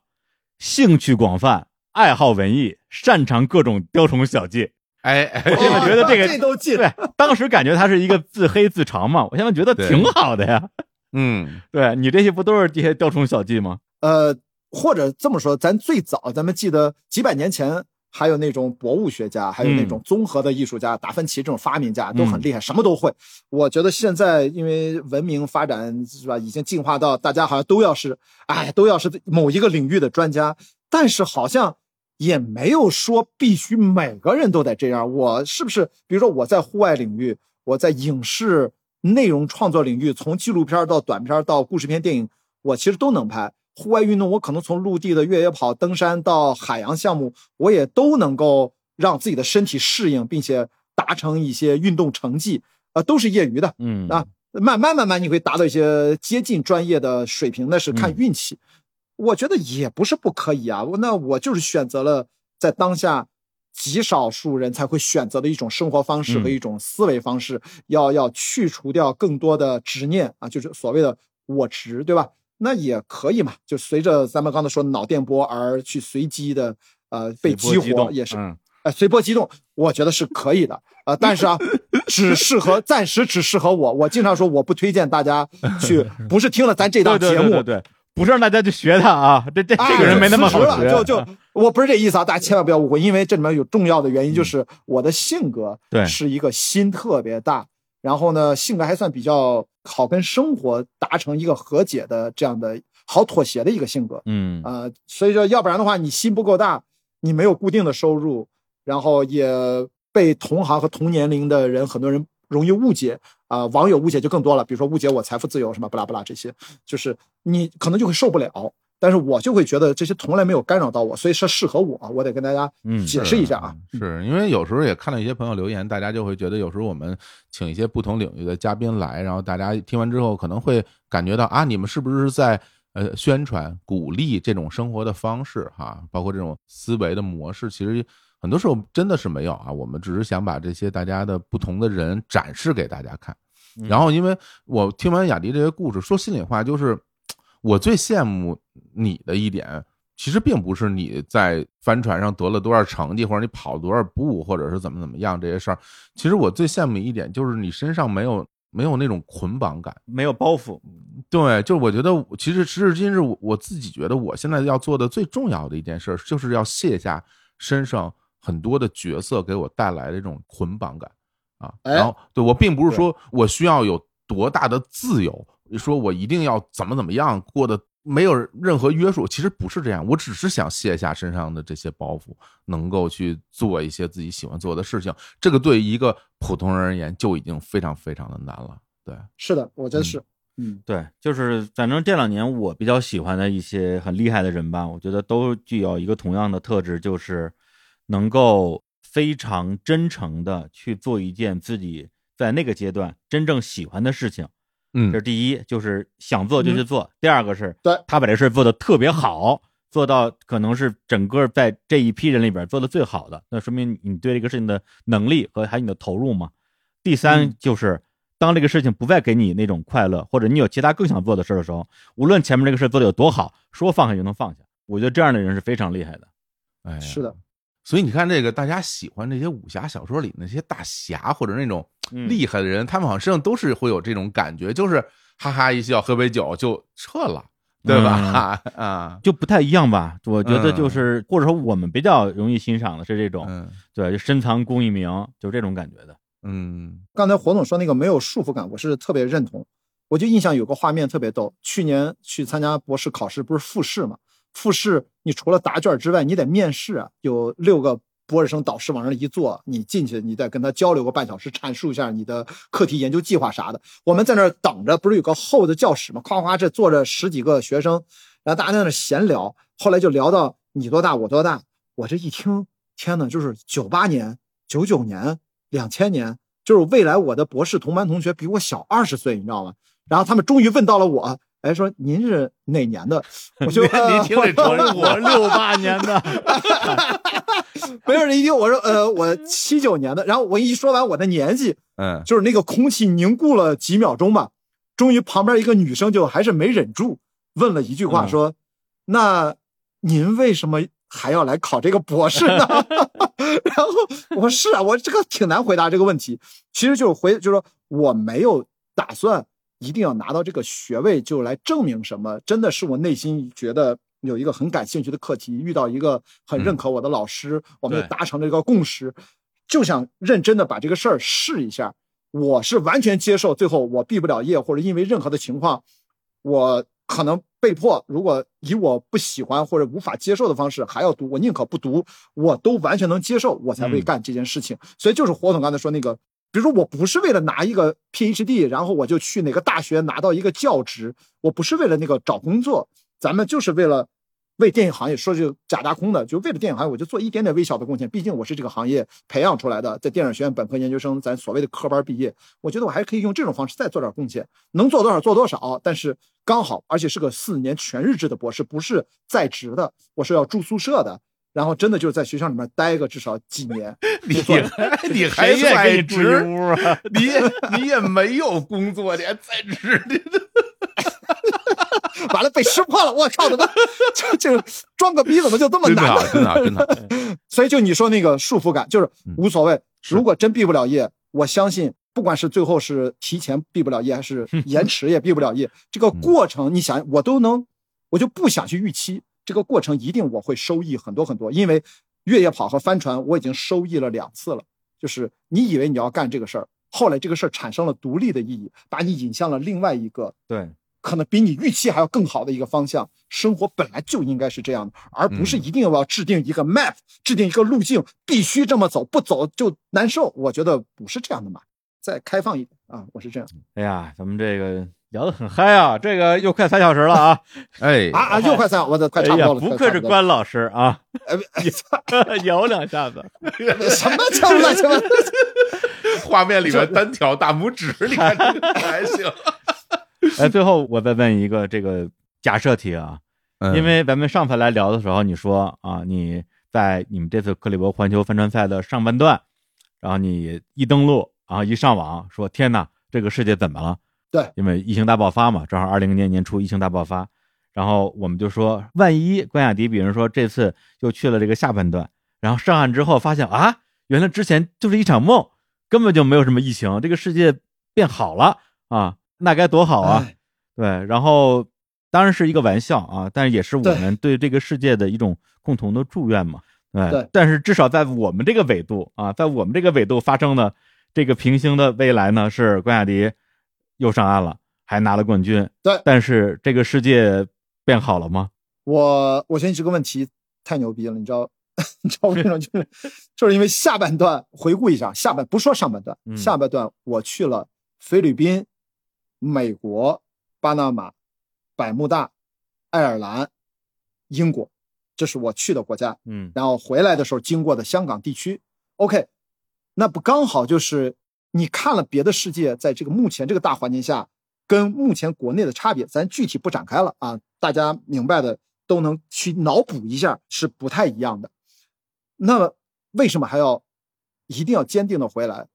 一定要去完成这个开始这段学业？就是你说的，就是其实世界一直在变，但是中国好像我们还在疫情已经进入到第三年了。那这个情况怎么办呢？我后来想，那我不能去直接回答这个问题。我想的是什么呢？就是按制片那个逻辑，我们按照最坏的打算去预设一下，我能不能接受？如果能接受这件事情，我们就去坚定的去做它。比如说，我现在我的内心，我就认为，二零二二年这就是新冠第三年，啊，就是疫情第三年，新冠第三年。我们如果不管一场多么艰巨的困难，从制片我们拉大一点时间尺度，一年没成，两三年都没成，都第三年了，我们先不往后想了，我就会告诉自己，如果有一个巨大的困难在面前，OK，十年行不行？反正我的单人环球不间断也是八到十年的准备周期，也就是说，在我的观念当中，如果真的遇到我眼下不知道该怎么办的一些巨大的困难，OK，我就会把它无限的再放大一点。如果是一个十年的困难，我们现在是第三年，那我想的是，我在未来的七年能不能心智健康的平稳度过，有所积累，等到一切的困难过去，我是否还能够抖擞重新出发，然后实现我本来的一些人生愿望清单当中还没有完成的愿望，所以就可以了。就目前来看，至少我刚好读博士这四年，至少是未来七年。已经有四年，我有个事儿干了。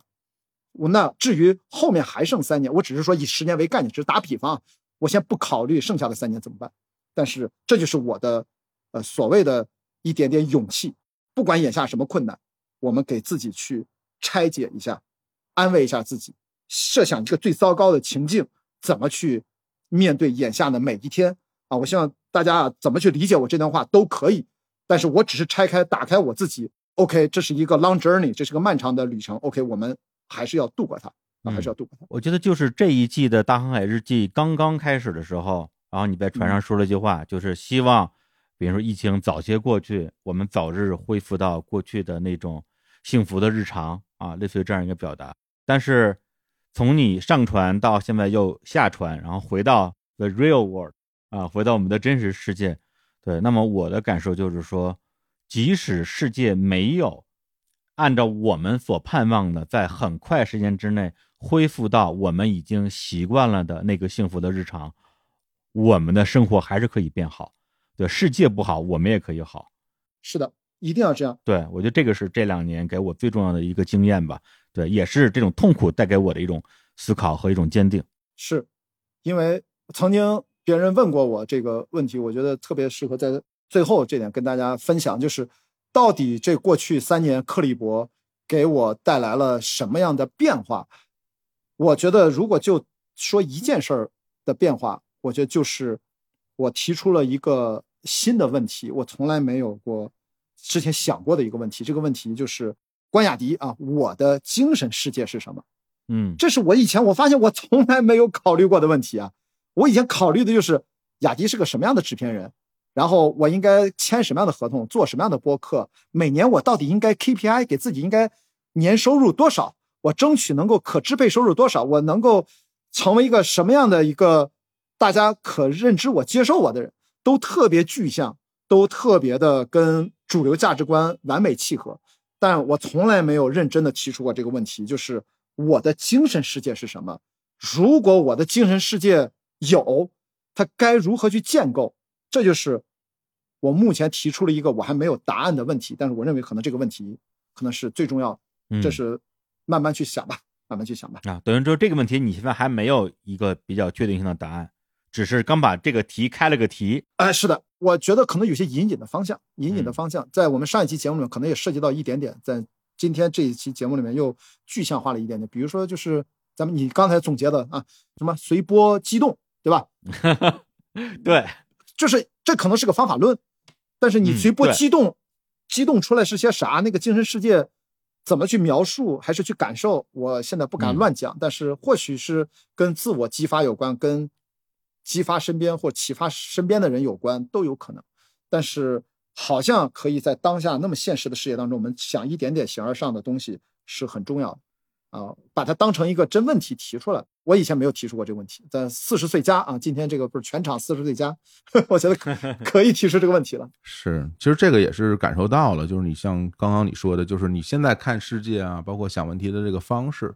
对吧？也是不是说一上来就笃定它是什么，而是通过未来的这些旅程里面慢慢去感受，最后回头看啊，它是个什么东西。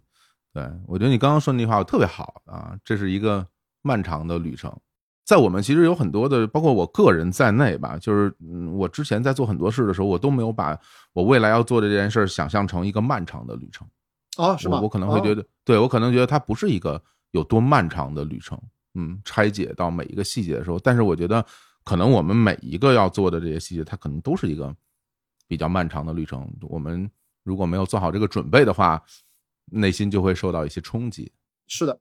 不着急，嗯，慢慢来，挺好。我记得年轻的时候有朋友说过一句那种就跟段子一样的那种聪明话，意思就是说你们这些喜欢旅行的人，走遍千山万水，心里想的不还是自己那点破事儿吗？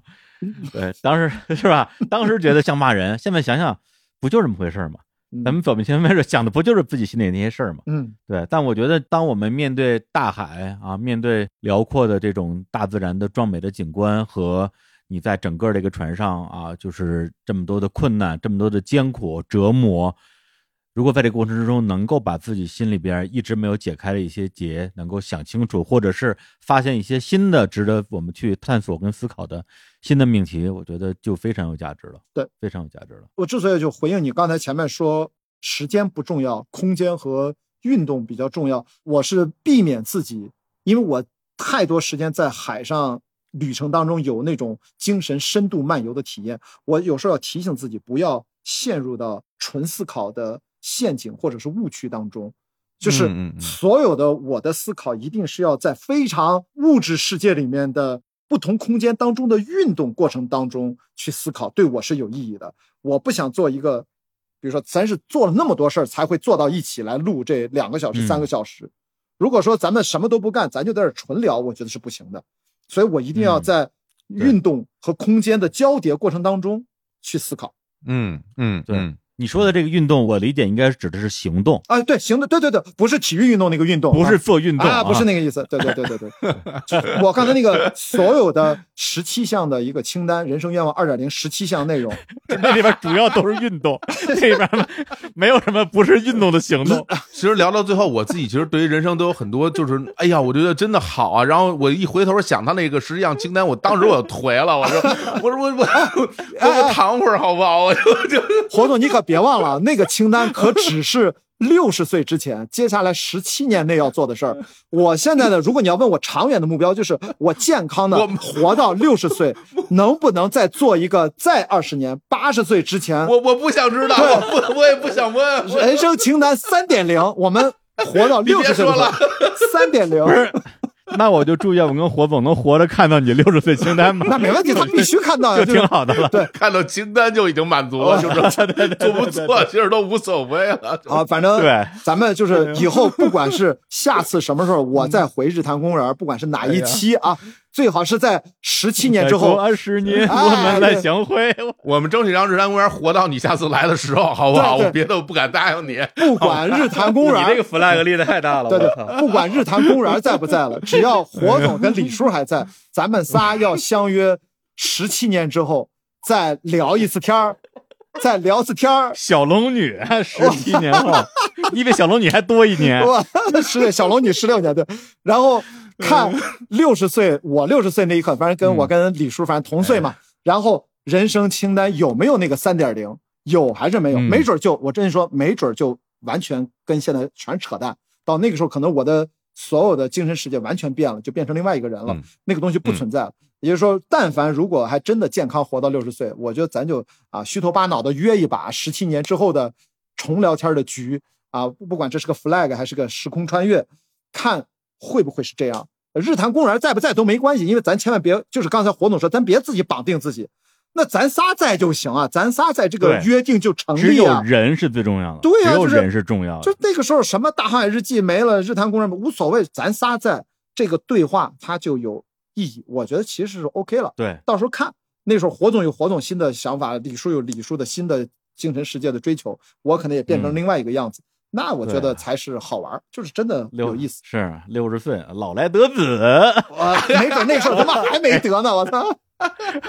我操，这这保不齐 六十岁有点太老了吧？啊！我那就不知道了，反正这个历史上还是有的。历历史上是有的，以穷尽的方式来证明自己，可以可以，真科学。做最坏的打算，做最好的希望，然后剩下的就啊交给老天了啊，交给老天了。OK，对。那我们今天节目最后啊，雅迪也给我们带来一首歌，嗯，这个聊到现在，我脑子里面突然就蹦出了唯一的一首歌，没有第二选择，就是 Coldplay《Fix You》。哇，这首歌在我觉得你任何情绪低落的时候、不如意的时候，听听这首歌，看看这首歌的歌词，感受一下这首歌背后的带给你的力量。嗯，《Fix You》可能我们内心千疮百孔，但是生活每一天就是修修补补、跌跌撞撞，还是要往前。所以就这首歌没有第二选择，此刻我脑子里面弹出来的就是这首歌，送给大家。好，那我们就把这首《Fix You》送给大家。然后，日坛公园的听众，如果想听到啊更多的关于关雅迪的这次大航海路上的精彩的故事，可以去小宇宙平台搜索关雅迪的大航海日记啊。目前是已经出了六季八十二集，然后它的第七季也是最终季，也会在今天和这期节目同步播出。然后在之前的某一期节目的留言里边，有一位听众。啊，写下了这样一句话，说在疫情之下，只有这个节目才能够让我感受到曾经世界的连通。那那我们也再次的共同希望，我们跟世界连通的那个未来可以早些到来。行，那就在这首《Fix You》里边来结束这期的节目，跟大家暂且告别，拜拜拜拜，拜拜，下次见，下次见二十年后见，十七年见，十七年见。啊，十七年见啊！When you try your best but you don't succeed. When you get what you want but not what you need. When you feel so tired but you can't sleep. Stuck in reverse.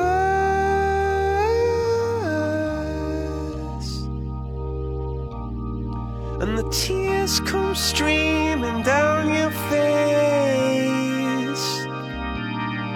When you lose something you can't replace When you love someone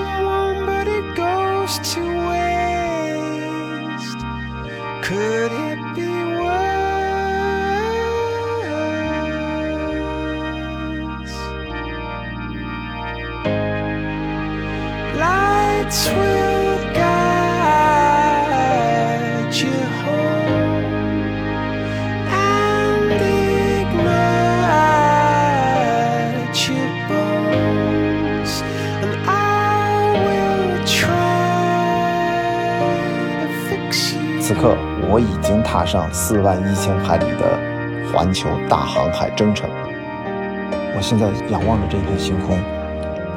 我就突然有一种错觉，就是我一直以为我有一个平行世界的关雅迪在继续参加没有疫情的世界里面的二零一九到二零赛季的克里伯环球帆船赛。大家人都变了，但是青岛号好像就像一个大山一样立屹立在那个码头。Three, two, one, and that is four minutes to the Le Mans start. So everyone behind the onwards and dropping. Ready? Stay down. Okay. Go, go, go, go, go, go, go, go, go. Lisa, come on, come on. You can do it. Let's do it. Left. Lean. So the first time I sailed, I was probably about 25. So I always, I was always sort of fascinated with the sea when I was a kid. And I 横跨北太平洋的又一天，进入到了东时区，凌晨已经通过了国际日期变更线，进入到了 UTC 减十二小时站。西十一区九点四十，哎，西十一区下午一点三十 UTC 西十区西九区十点三十四分，距离旧金山四百九十八海里。青岛号现在正在巴拿马运河，经过苏格兰北部的海角，正在向向东绕，然后再向南。现在呢是我在百慕大码头停靠的夜晚。在青岛号上，然到了伦敦，就在此刻啊，我眼前在一片漆黑当中，青岛号就像是一个暗夜幽灵啊，在海面上快速划过。青岛号本场比赛的命运应该在明天揭晓。现在青岛号只剩下一个目标，就是取得这场总决赛的胜利。还剩下最后的三百米。200 meters。好大家来听一下我们冲线时刻。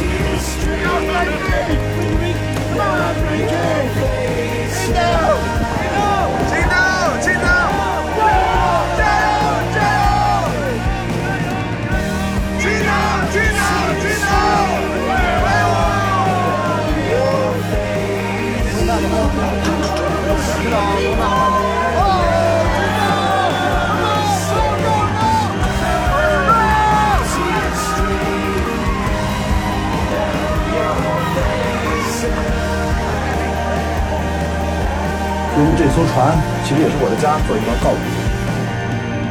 这就是我们的青岛号，再见，青岛号，再见。